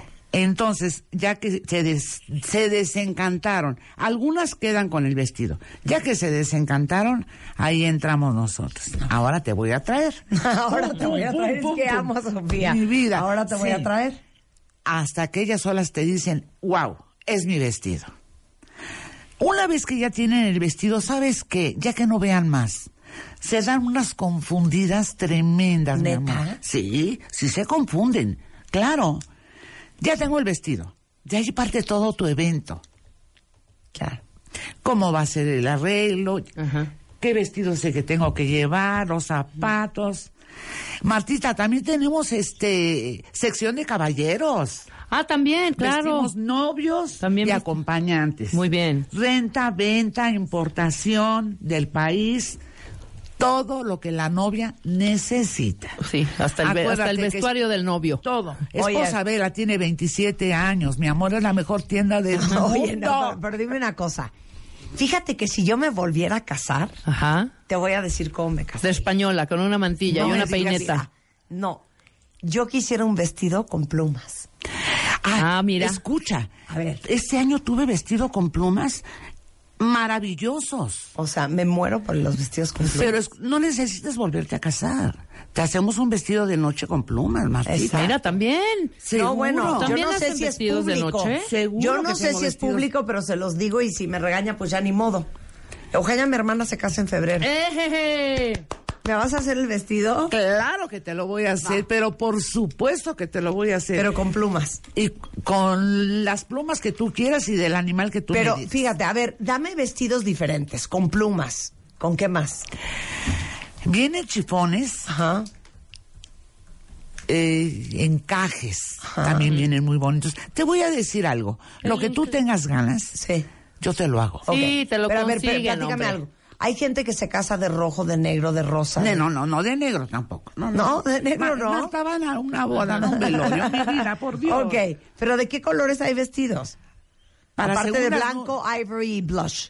Para segundas nupcias, el tono más subido es el viene tirándole a rosa muy pastel. Sí. nada más. Hasta ahí. No le metas. Oye, no, no, es de una boda. amarillo. No, hombre. Es que en esos, ese es el programa de Say Yes to the Dress. Ah, no, no, Ah, no, sí, bueno. mi vida, Bueno, yo he visto unas que locuras. se casan de colores, de rojo, Sí. piden un vestido negro. ¿Qué? ¿Qué? Sí. ¿Salieron ustedes? A nosotros nos firman, precisamente. Es el programa en México. Ah, qué increíble. Latino. El Say Yes to the Dress Sí, latino. sí, sí, Qué sí, cool. sí, Yes sí, sí. Qué cool. Ahora, Sí. Y te voy a decir otra cosa que ninguna novia hace, que es muy bonito, es más, me lo puse yo el sábado. ¿Qué? En la fiesta. Las- la- guantes, ah, los arriba del guantes. codo. Mucha no. sí, El mi tenis. ¿Cómo se llama? Mi ten. Mi ten. ¿Por qué? Porque entra en un dedo Ah. para que puedas ocupar para el anillo. Y no te lo Ah. tengas que estar quitando. Mira qué bonito. Sí, y queda maravilloso, déjame te digo. Sí, sí, sí, sí. Ahora, los velos. Ay, mamita, tenemos unos velos. Si el vestido es mucho, muy elaborado, yo, nosotros recomendamos un velo sencillo, largo, que la novia se sienta con esa ilusión, que, que es A lo ver, que vendemos. ¿Cuánto es un velo largo? ¿Cuánto mide? Tres metros puede ser. Ajá. Ahora, si el vestido es muy elaborado, con una cola de cuatro o cinco metros, ahí vas a meter un velo largo de cuatro o cinco metros con un bordado muy sutil en la orilla. Sí. Para que luzca romántica, como quiere verse la novia, ¿no? Claro. La novia siempre va con esa ilusión. ¿Qué vende esposa vela, Marta? Ilusión. Exactamente. Punto. Oye, mi, ve- mi primer velo medía 8 metros el más largo, Largo. 6 metros el que seguía, 4 metros el que seguía, 2, un, así, O sea, hasta te que fuiste, ya quedé... te fuiste co- este, cambiando el velo. No, eran varias capas Ah. de velo. Se ve divino. ¿Y sabes quién nos asesora bien bonito? ¿Quién? Salomón Masri Cohen. El rey de la moda. El rey en todo lo que te pueda decir porque atiende a la novia y la hace tener esa seguridad de lo que le está diciendo que para nosotros es un placer trabajar con Ay, sal- saludos a Salo. Ay, Oye, sí. dices, déjense asesorar. Claro, vienes con una idea y de ahí no sales. Ya le di lo que ella me pidió, vio que no fue lo, lo ideal, No lo óptimo para ella. Claro. Ya le estamos poniendo, es lo que te decía, no pongas mucho. Ya el vestido que te encantó, quédate con él. Claro. Nos ha pasado. Claro, oye, me encanta esto que dices. Acuérdense que las fotos se ven en redes sociales, en el álbum, en el marco de tu casa y en la vida real eh, se puede ver diferente a lo que se ve en una foto. Exactamente. ¿A qué te refieres? Ponte el vestido que te sienta feliz hasta el día en que seas bisabuela Claro. y que digas qué bonita me veía. Claro. Te digo una cosa, ese es un gran error que cometen las novias, cuentavientes. No se casen pensando que es la moda del Lo 2019. actual, exacto. Porque Es les lo digo que una cosa, digo. vas a ver tus fotos en 20 años Sí, con un copete de los a 80 decir, nomás. Jesús Cristo, Claro. con un copete ochentero. Exacto. Te Es- lo juro, yo veo mis, Hay mis que ser fotos conservadores de ahí. mi boda en 1990 y... ¿Cuándo me casé? ¿94? Y es, y es, ¿95? y es como Esa temporada. Es atemporal. esa es la Hagan de cuenta que pudiera ser puedan- esa boda exacto. ¿Por qué? Porque llevaste justo Súper lo clásico. Exactamente. Sí. Déjalo clásico. Puedes llevar lo que es moda sin caer. Ya sabes, que te veas bien, que tú te sientas bien y que toda la vida te sientas bien. Totalmente. Que tus hijos te digan, ay mamá, qué bonita te veías. Y no, qué ridícula te veías. Exacto, mamá, ¿qué Claro. onda con esa moda? Exacto. Ahora sí, no te dejes aconsejar mucho por la gente que va contigo. Tu mamá. No, muchas No, veces. ¿sabes qué dijo mamá? Como la tuya, hija. Cuando me puse el, el primer vestido, ya me probé otro y otro y otro y otro. Ya me había puesto el primero. Y mi mamá ya enojada sentada en la silla. Y yo, mamá, entonces, ¿cuál? Yo ya te dije cuál. El primero es el que se te ve bien. Mamá, ¿pero por qué estás enojada? Porque es un cansancio. Te has probado 20 vestidos y el que sirve es el primero. Corte A, me acabé comprando el, El primero, claro. Claro, fíjate que apenas reciente tuvimos a una novia que fue con su mamá y su hermanita. Les encanta el tercer vestido, se enamoran del tercer vestido. Pero vamos a regresar. Como a los ocho como a los ocho días regresa la mamá, la novia, la hermana y la abuelita. Uta. Eh, No, pero ve. Ah. Le pongo el vestido que le gustó. Y me le quedo viendo a la abuelita, le digo, ¿cómo lo ves? Dice, no tengo palabras. Es el vestido más hermoso que he visto en mi vida. De 100 que ya se probó, si me llevas a ver otro vestido más, no te lo compro. No voy a la boda, Te hombre. lo prometo. Claro. Y con ese se quedó. Con el que dio- Ahora, claro. hay personas que te aconsejan cómo quieren verse y no cómo se tiene que ver la novia. Exacto. Que eso es importante Y también. claro, es diferente, por Sí, es muy supuesto. diferente. Muy sí, bien. sí, sí, sí, sí. Pues a casarse, cuenta bien, órale. A ir Mira, esposa Bella a estoy escoger. yo con tu vestido, con tu joyería encima. Ay, es, ay, mi vida. Y eso fue, me lo puse el año pasado, todavía me queda, ¿eh? ¿En serio, Ah, claro. ¿Te? Esto es, ¿qué fue? Febrero 2018. No, hombre. 2019. ¿Qué? ¿En qué estamos? ya. En febrero me lo puse, es ese. Sí, te lo Esta es pusiste la en foto de febrero. febrero. Te lo pusiste en febrero 2019. Hace 11 años te vestí, Marta. Claro. Claro. ¿Qué tal? ¿Cómo pasa el tiempo? Y te voy a enseñar en esta foto que está acá el primero. Este es el de Carmela Sutera, que Ajá. también compré en Así es. Que es este, con la cola Ay, larga. ¿Te te- casaste que puro 2010? No. 2011. 11. 11. 11, claro. 2011. Mira. Marta, tú con vestido de novia y sin vestido de novia, con una sábana, te ves maravillosa. con una sábana. Te ves maravillosa, una eres una si hermosura. no. Y además yo me siento realizada en tu programa, que es el programa más importante del mundo entero, Marta Eres de Baile. reina. Oye, bueno, Esposabela está en Mazarik. 114. Eh, 114. Están en Facebook como Esposabela MX, en Instagram Esposabela Brides, en web esposabela.mx. Tienen para hombres, tienen para novias, tienen para mamás de la De novia, novias, para así las es. damas. Para todo, Para vestimos a todo. todo mundo. Y aparte tienen promociones dos veces al año que solo anuncian en redes En para que los sigan en redes es, sociales. Así es. Y ya tengo toda mi colección 2020. Ah, bueno, para las que se vayan a casar al 2020, pónganse las pilas. ¿Cuánto tiempo antes tienes que buscar tu vestido? Ahí te va. Hay novias que están de novias y por no dejar van a, a probarse vestidos de novia. Tontería, error. El vestido de novia lo tienes que ir a buscar ya que te comprometiste, ya que tienes el lugar seguro y la hora y el mes. Ok. Porque de ahí parte toda la asesoría de Sí, si va nosotros. a ser de día, si va a ser de Sí. noche, claro. Si es en- Claro. En, calor, si es en playa, de todo eso depende. Hacienda, sí. Ahora se les da mucho por las haciendas y las playas, ya sabes. Entonces, para poder asesorar bien a la novia y que ella también vaya fresca, no que haya visto tanto, para que tenga ella ese margen de decir, ah, con este me quedo, ya sabes, y no, híjole, ya no sé cuál.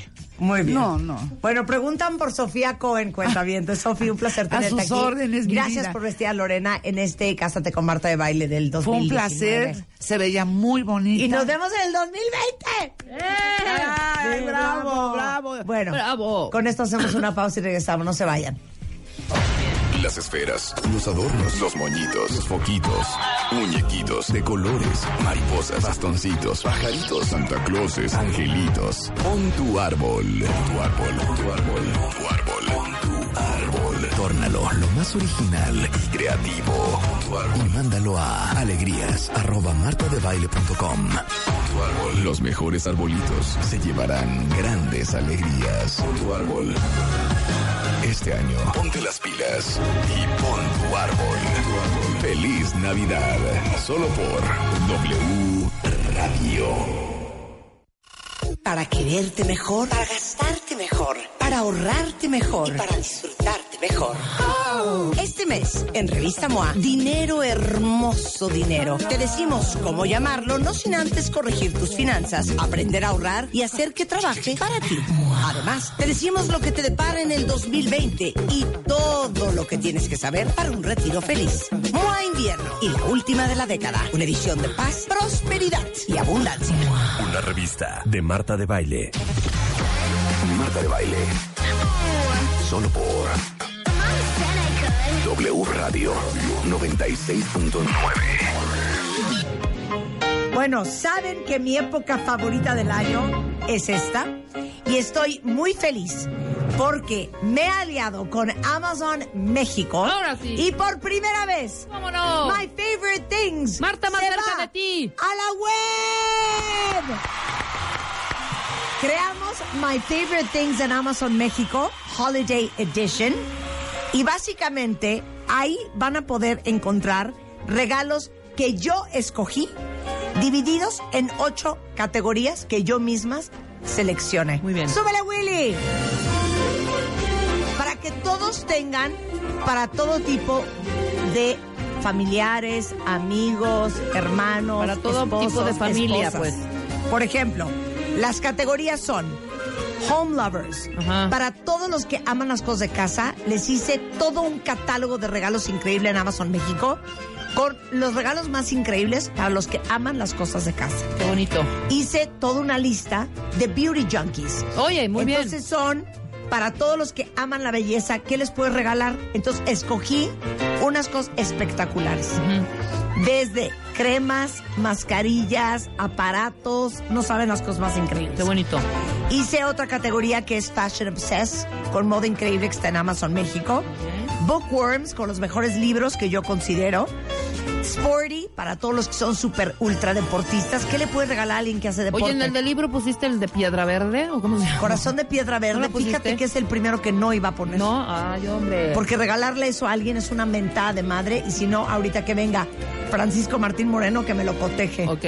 For the little ones, regalos increíbles para sus hijos, Muy bien. para sus nietos, para sus sobrinos, Eh, para los geeks, Mm. tecnología, pero cosas bien diferentes escogí, ¿eh? Van a amar. Y para los pet lovers, Ah, qué bonito. para los que aman a sus animales, bueno, ¿qué le puede regalar a alguien? Entren ahorita en Amazon México, porque ahorita tienen envíos gratis. Tus regalos van a llegar a tiempo y si no te gustó lo puedes devolver súper fácil. Y si eres miembro Prime, tus regalos llegan en uno o dos días. Y aparte Amazon tiene una oferta increíble si compras más de 1.500 pesos. Las envolturas divinas, espectaculares, son totalmente gratis. Entonces, para todos aquellos que no son miembros de Amazon Prime México, no olviden que pueden unirse totalmente gratis, 30 días de prueba y aprovechen esta Navidad para que les lleguen los regalos ya y no anden como mayates dando vueltas agotados en las tiendas buscando el chunche.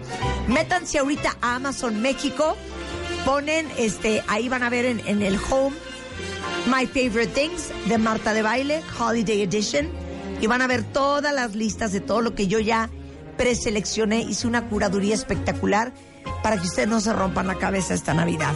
Y aparte, para todos ustedes que son miembros Prime, adivinen qué. Tengo 10 gift cards con valor de mil pesos para que me digan qué comprarían de My Favorite Things.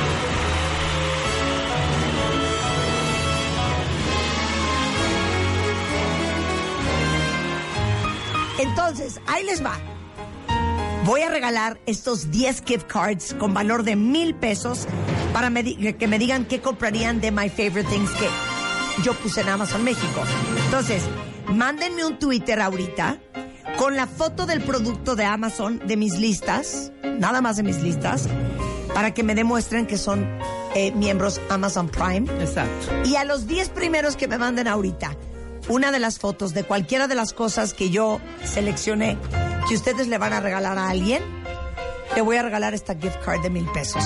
Y acuérdense, para que ustedes no se rompan la cabeza, yo ya me la rompí por ustedes. Arriba en Amazon México, My Favorite Things, jurada por Marta de Baile. Bien. Qué.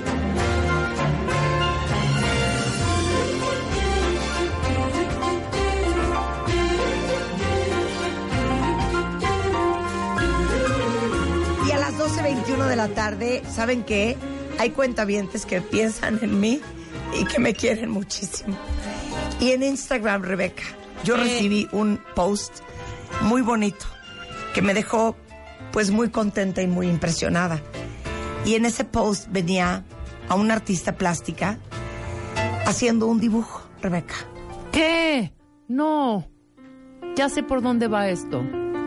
¿Y qué habías puesto en el dibujo, mi niña? Ay, que estaba pintando a Gastón porque porque me enteré obviamente de, de la pérdida que tuviste y bueno, me identifiqué durísimo y toda la carta de despedida que le hiciste, híjole, me ayudó también como a sanar también una vieja herida que tenía igual de la- eh, cuando se murió una perrita mía, una Doberman. No, bueno, lloraba y lloraba Pero tú di amargamente. quién eres y a qué te dedicas. Bueno, ahora sí que buenas tardes, soy Melina Jiménez, soy artista plástica. Muchas gracias. Ay, no, muchas gracias a ti. Esto lo tenemos que documentar porque es muy impresionante lo que hizo. Francisco Martín Moreno, a ti no te va a conmover porque tú no tienes corazón. ¿Amas a los animales? Ah, bueno. Mi, mi Terranova de 10 años lo tuvimos que dormir. Y Melina en Instagram, Melina Francisco, Mucho Francisco, gusto, Francisco. Melina, Bien, me, bien. me pintó a Gastón. ¿Quieren ver cómo quedó el cuadro? Sí. A ver, presenta. Ay, vamos a ver. Necesito fanfarrias, música grandiosa, para que enseñe ya en persona el cuadro que te digo una cosa, en mi casa todos los que cuidábamos a Gastón estábamos traumatizados. A ver, narra Rebeca, narra Rebeca. En estos momentos, Marta de Baile se está acercando a nuestra amiga cuentaviente para poder develar, develar este gran cuadro que ella misma elaboró. ¿Cómo no? Estamos quitando en este momento los moños, la envoltura. ¡Qué hermosa cosa es esa! Estamos ahorita, está precioso. Hay que enmarcarlo, Marta. Está divino. Es Gastón. Claro. Es Gastón. En este momento, Giovanni va a subir el video para que vean el cuadro. Está divino. Oye, qué cosa tan espectacular, ¿eh? ¿Sabes qué? No me imaginaba esto. Me imaginaba, me, me imaginaba una cosa como más real. Tú que eres artista plástica, ¿me puedes decir ese género? Como estas pinturas que son realistas. Es canción, Rebeca. Bueno, esta... ¿Cuál género? ¿Me dices este género? No, no es género, ¿Este perdón. género artístico? ¿Cómo se dice en la, en la Esta pintura? técnica, Es- esta no, técnica. no se llama técnica, se llama El rea- hiperrealismo. hiperrealismo. Pensé que, pero ¿cómo se llama eso? O sea, Es hiperrealismo. pero es una que es una que de la pintura. El, hiper- el hiperrealismo no es un género, Es un estilo. Es un estilo, exactamente. Entonces el estilo es, ¿qué estilo es este? Pues en Está realidad, divino. o sea, este realismo, eh, solamente que bueno, como bueno, cuando lo, lo pinté, que yo tuve la intención de pintarlo desde hace un año, que te etiqueté cuando estaba pintando otro Terranova, que Ajá. falleció, que era un perro de asistencia de un amigo mío. Este, y bueno, total que no sucedió porque estaba atiborrada de trabajo, bendito Dios, y luego me entero que fallece Gastón y la intención fue de, de pintarlo, pero no pintarlo como lo tenías, porque aparte estuve de stalker ahí en el video que subiste, sí, sí, sí. tomándole screenshots al, al video hasta llegar a una foto que me, que me gustara de Gastón y que fuera como Gastón. Y como bueno, ya trascendió, entonces fue la idea como de integrarlo al universo y como, o sea, hacerlo parte de un Ay, todo. es que ya. bonito. Y bueno, ya está intervenido como ser el universo. como en todos, ¿cómo se llama? Como en las orillas y todos, y luego lo ves ya con calmita, vas a ver que también está intervenido como por las orillas. ¿Es con óleo con tela o qué es? Sí, es óleo sobre tela. Bien. ¿Y esto qué es lápiz? El óleo es difícil, es ¿eh? color, sí, sí. Este es color. Sí, sí, sí. Oye, y dime una cosa, ¿a esto te dedicas full time? Sí, full time, pero yo fui Godín, o sea, fui Godín unos años, renuncié a todo y dije, yo quiero ser artista. ¡Ay, un Siempre aplauso! Para el encuentro de la pasión. Sí, sí, sí, por supuesto. Fíjate que qué chistoso. Francisco Martín Moreno También. fue banquero toda su vida. Y un día dijo, voy a escribir. Y ya. Ah, renunció a la banca. ¿Sí o no, Francisco? Al fisco. Al fisco. Está algo peor que eso todavía. Oye, está espectacular. ¿Y haces cosas por encargo? Sí, hago po- cosas por encargo. Digo, generalmente me han pedido mucho sobre todo que si tengo como tamaños estandarizados. Le digo, no, o sea, tanto te puedo asesorar más o menos qué es lo que quieres, dependiendo de dónde lo quieras colgar. O si me dices quiero algo de dos por dos, de seis metros, o sea, del tamaño que tú quieras, yo te lo hago. Ay. Y puede ser retrato de mascotas, personas, paisajes, abstracto, o sea, hago de todo. Me he especializado casualmente en mascotas por algo y sobre todo por animales que me encantan, pero hago de todo un poco. Oye, ¿y alcanzas a entregar para la Navidad, hija? Sí, mana. ¿Se alcanzas a entregar? Oye, este sería un gran regalo, ¿eh? Gran regalo. O sea, gran regalo. regalarle a alguien un cuadro. Sí. De algo. Igual hasta de tus hijos. de super detalles y que eres Sí, como claro. muy de personalizado, híjole, el regalar un cuadro de verdad siempre te va a destacar de todos los regalos de, ay, bueno, es que fui a tal lado y te compré esta bonita taza, ¿no? Entonces, Claro. que tú regales un cuadro y que sea algo como que la persona le gusta o quiere, o que sea un retrato de la persona o el perrito, la mascota, lo que sea, siempre es un súper regalo. Oye, o de tu hijo. Sí, de tu hijo, ¿No? de, de lo que tú quieras, pues. Claro. Siempre es un súper No manden a pintar a la novia, ¿eh? Porque luego No, cortan no, y ahí están en- empatados Sí, con el cuadro. sí. No, a las esposas, Bueno, a los esposos, Sí. a los hijos, más que nada. Está divino. Melina, te felicito mucho. Muchísimas ¿Y dónde te gracias. encontramos en redes? En redes me pueden encontrar en Instagram, que estoy como Melina Jim con X. Este, O sea, Melina X E I M. X y M, exacto. Melina Jim. Y en Facebook como Melina Jiménez. Melina Jiménez. Ahí háganme llegar todos sus pedidos, que Santa Claus llega temprano a casa. Eres una reina y qué generosa y qué adorada. No, muchísimas, gracias. Así que bueno que te gustó y disfrútalo muchísimo. Ay, muchísimas gracias, Melina. Miren, una artista plástica, Muy cuentaviente, adorada, generosa y compartida. Ay, muchas me gracias. hiciste muy feliz. Ay, y qué me tocó bueno. el corazón. Tan joven y ya pinta así, imagínate lo que le espera. Imagínate. ¿Qué edad tienes? Joven. Ah, claro. Tengo 38. Ah, pues Ay, eres no, una bebé. Soy una bebé, obvio. Eres una, ah, es una anciana. Sí, ya no veo que tenga. Sí, Ya- 38, ya se no, acabó ya se el acabó, tiempo. ya, sí, Oye, imagínate. de verdad, muchas gracias. Esta es muy espectacular. ¿De qué? Qué talento. Con todo, con todo, Porque cariño. te digo una cosa, darle la expresión de la cara a alguien o a un, un animal es muy difícil. Muy, muy Y difícil. es Gastón. Sí. Hasta en los ojos. Sí. Te felicito mucho, Sí. Melina. Qué bueno que dejaste de ser. Godín y que te dedicas a tu pasión. Es correcto. Melina Jiménez en Instagram, Melina Jiménez en Facebook, cuenta bien para que la busquen. Así es. Muchas gracias, querida. Gracias. 1228, Francisco Martín Moreno. Trae un libro que es una bomba, El naufragio de México. 16 ensayos sobre el futuro del país. En W Radio. Las esferas, los adornos, los moñitos, los foquitos, muñequitos de colores, mariposas, bastoncitos, pajaritos, Santa Clauses, angelitos. Pon tu árbol, pon tu árbol, pon tu árbol, pon tu árbol, pon tu árbol. Tórnalo lo más original y creativo. Tu árbol. Y mándalo a alegrías arroba martadebaile.com. Pon tu árbol. Los mejores arbolitos se llevarán grandes alegrías. Pon tu árbol. Este año, ponte las pilas y pon tu árbol. Feliz Navidad. Solo por W Radio.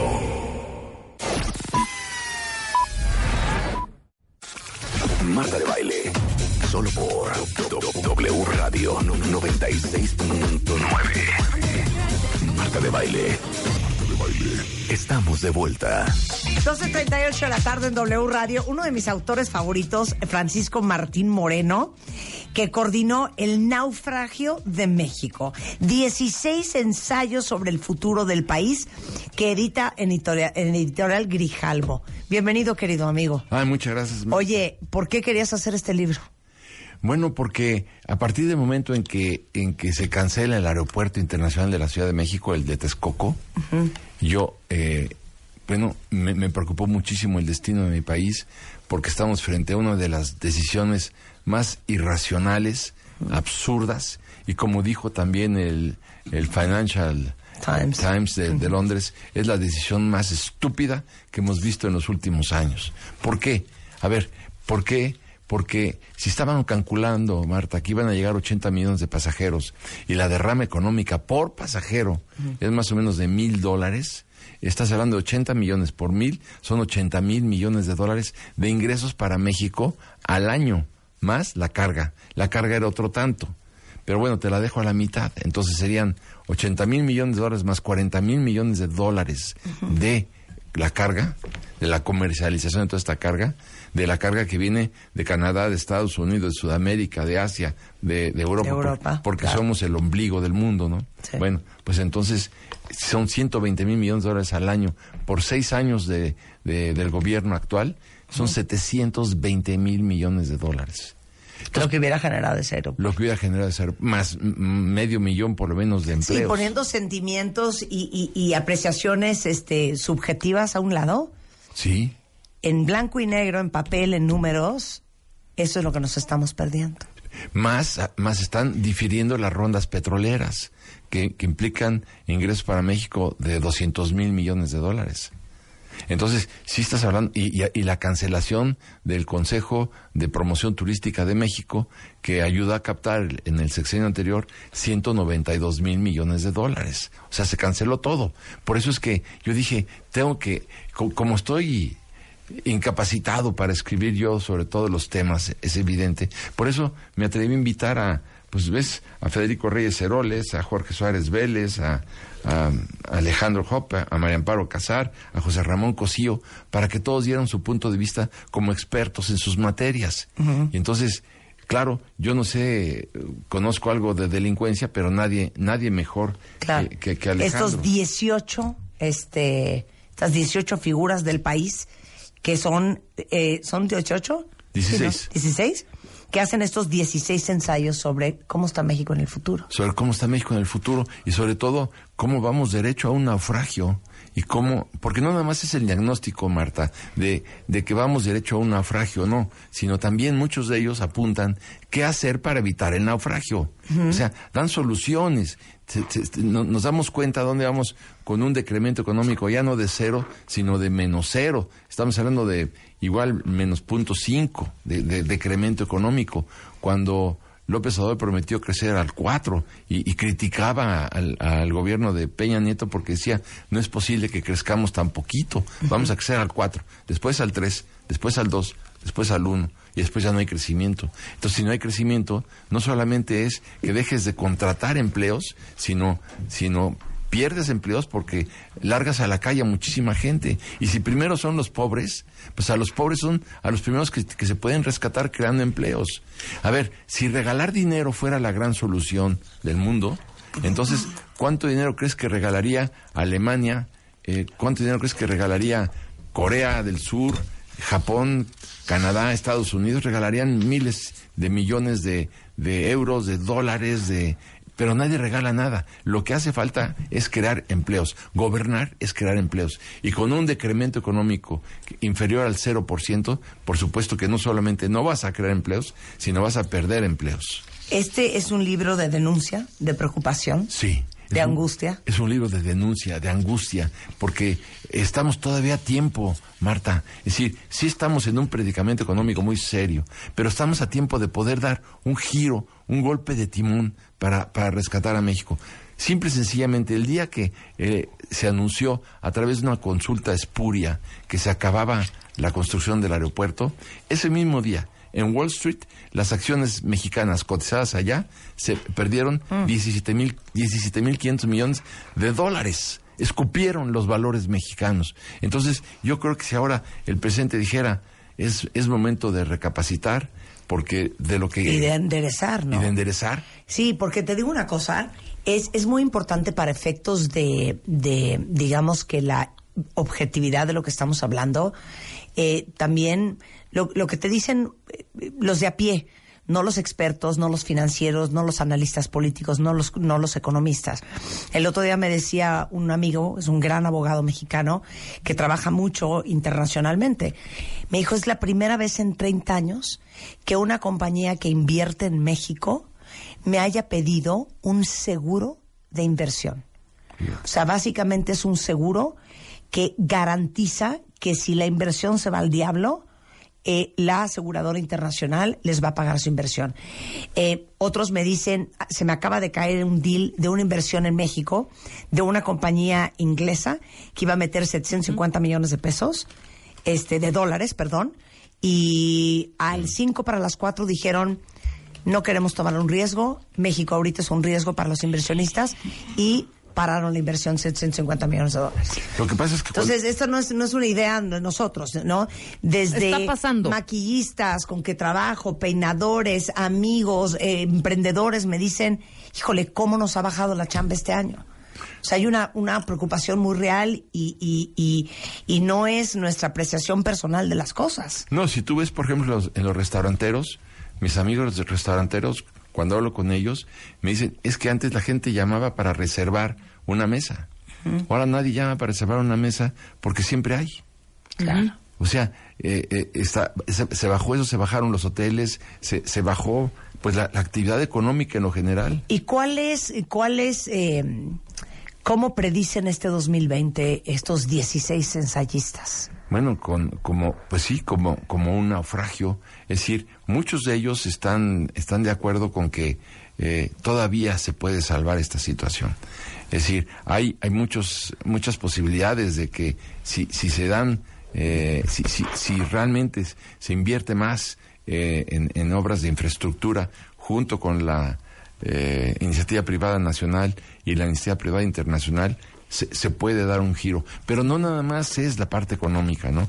Por ejemplo, se aborda con mucha claridad el tema de la salud, la cancelación del seguro popular. En los hospitales eh, no hay medicamentos para curar el cáncer de los niños. Eh, vas, por ejemplo, a neurología y en neurología te dicen que eh, operaban a 15, 20 personas a la semana y ahora ya no pueden operar. ¿Por qué? Porque los aparatos, los aparatos con los que operaban estaban en arrendamiento financiero y se llevaron eh, los aparatos por falta de pago. Entonces no pueden operar eh, en, en- en neurología. O gente con cáncer que está esperando tres, cuatro meses para que le hagan una quimio. Y cuando le hagan la quimio ya será demasiado tarde. Pero también hablas de, de la cancelación de los eh, de las estancias infantiles, donde 350 mil pequeñitos se quedaron sin desayunos escolares, se quedaron sin atención para eh, psicomotriz, para relacionarse. En fin, es un balance no nada más de la economía. Claro. Debemos de leer este libro Sí. para estar enterado de voz de 16 personas que saben mucho más que nosotros de a pie Sí. de lo que está pasando en el país. Sí, claro, porque también hablamos de la delincuencia, hablamos de cómo vas a combatir la delincuencia con amor, No, a- a- bueno. a- a- abrazos y, besos. O sea, no, pues hasta ahorita no ha resultado. No, ni, ni, ni, ni va a resultar. Estás hablando de los criminales más salvajes conocidos en la historia de México, que no entienden de besos, que no entienden de abrazos. No, bueno, para muestra un botón con la liberación del hijo de del Chapo, ¿no? En Sinaloa. En- en- Eh, lo que ha pasado con los feminicidios Mm. en México. con los feminicidios. Entonces, si te pueden saber, hay, hay un orificio enorme en materia de salud, otro orificio en, en materia de seguridad pública, otro orificio tremendo cuando se da marcha atrás a la reforma educativa en un país de reprobados. En un país de reprobados tú no puedes darle marcha atrás a la reforma educativa. Que, que podías haberla corregido, bueno, no tengo la menor duda, pero haberle dado marcha atrás. Es como si me dijeras que un barco está lleno de ratas y para acabar con las ratas, en lugar de poner un plaguicida o lo que sea. No, hundes el barco. Hundes hundes el el barco. barco. Ya no hay ratas. No, pero tampoco hay barco. ¿Por qué quieres que lean el libro? Díselos a los cuentavientes. Yo creo que es muy importante que lean el libro porque van a encontrar en 12 cuartillas de cada uno, son 12 paginitas, no tienen que, no, no es un libro que tengas que... No es corazón de piedra verde. No es corazón, no, ni nada que se le parezca. Van a encontrar ahí explicaciones de lo que está ocurriendo en nuestro país por una, una parte muy importante de la inteligencia mexicana. Son todos personajes intachables de- en, su, en su honor, en su dignidad, en su amor por México. Son, son personas notabilísimas que están acostumbradas y nunca van a perder la costumbre de hablar con la verdad. Y por ello creo que es muy importante leerlo. No, no es una novela, es no no esta vez no hizo una novela esta vez son ensayos a fondo en política por ejemplo en erosión de las instituciones cómo se van destruyendo las instituciones cómo el presidente ya con, evidentemente controla el ejecutivo ya controla el legislativo y está a punto de controlar el judicial el judicial, claro, cuando va metiendo siempre en, en- en el Poder Judicial, en la Corte y en el Consejo de la Judicatura a personas afines a él. Entonces, en un momento dado, ya va a tener el control del Ejecutivo, del Legislativo y del Judicial, y además de los organismos autónomos. Hoy Entonces, más que nunca tenemos que estar enterados. Sí, y, y mientras más enterados estemos, más capacitados estaremos para protestar. Pero la- lo importante ahorita, creo yo, la palabra clave, Marta, es informarse. Francisco Martín Moreno, un placer tenerte aquí siempre. El Igualmente. naufragio de México, 16 ensayos sobre el futuro del país, de la inteligencia de México. Editorial Grijalvo a la venta en todos los eh, periódicos, periódicos, ¿eh? En todas las librerías del país, Y en digital. En Muchas digital gracias. también. Un Muchas placer tenerte, querido. Gracias, mi querida Marta. Pues a toda tu audiencia gigantesca, un año feliz, si se puede. Espero que, que se evite el naufragio de México y te lo digo con la mano en el corazón. Te lo digo yo también. Increíble, increíble. Con esto nos vamos, cuentavientes. Hay noticias con Carlos Loret en W Radio. Y acuérdense que para todos los que aman vivir bonito, Comex tiene una revista con las mejores ideas para la decoración y la transformación de sus espacios. Sensaciones tiene una plataforma 360, van a poder adquirir su versión impresa eh, bimestralmente en todas las tiendas Comex, pero también pueden bajar la app gratis tanto para iOS como para Android. Seguirlos en sus redes sociales, consultar más información y ediciones pasadas en la página web en comex.com.mx. Se llama Sensaciones, lleno de ideas y alegrías para los que aman vivir bonito. Adiós. Noticias en W Radio después del corte, no se vayan. Marta de Baile, solo por W Radio 96.9 en vivo.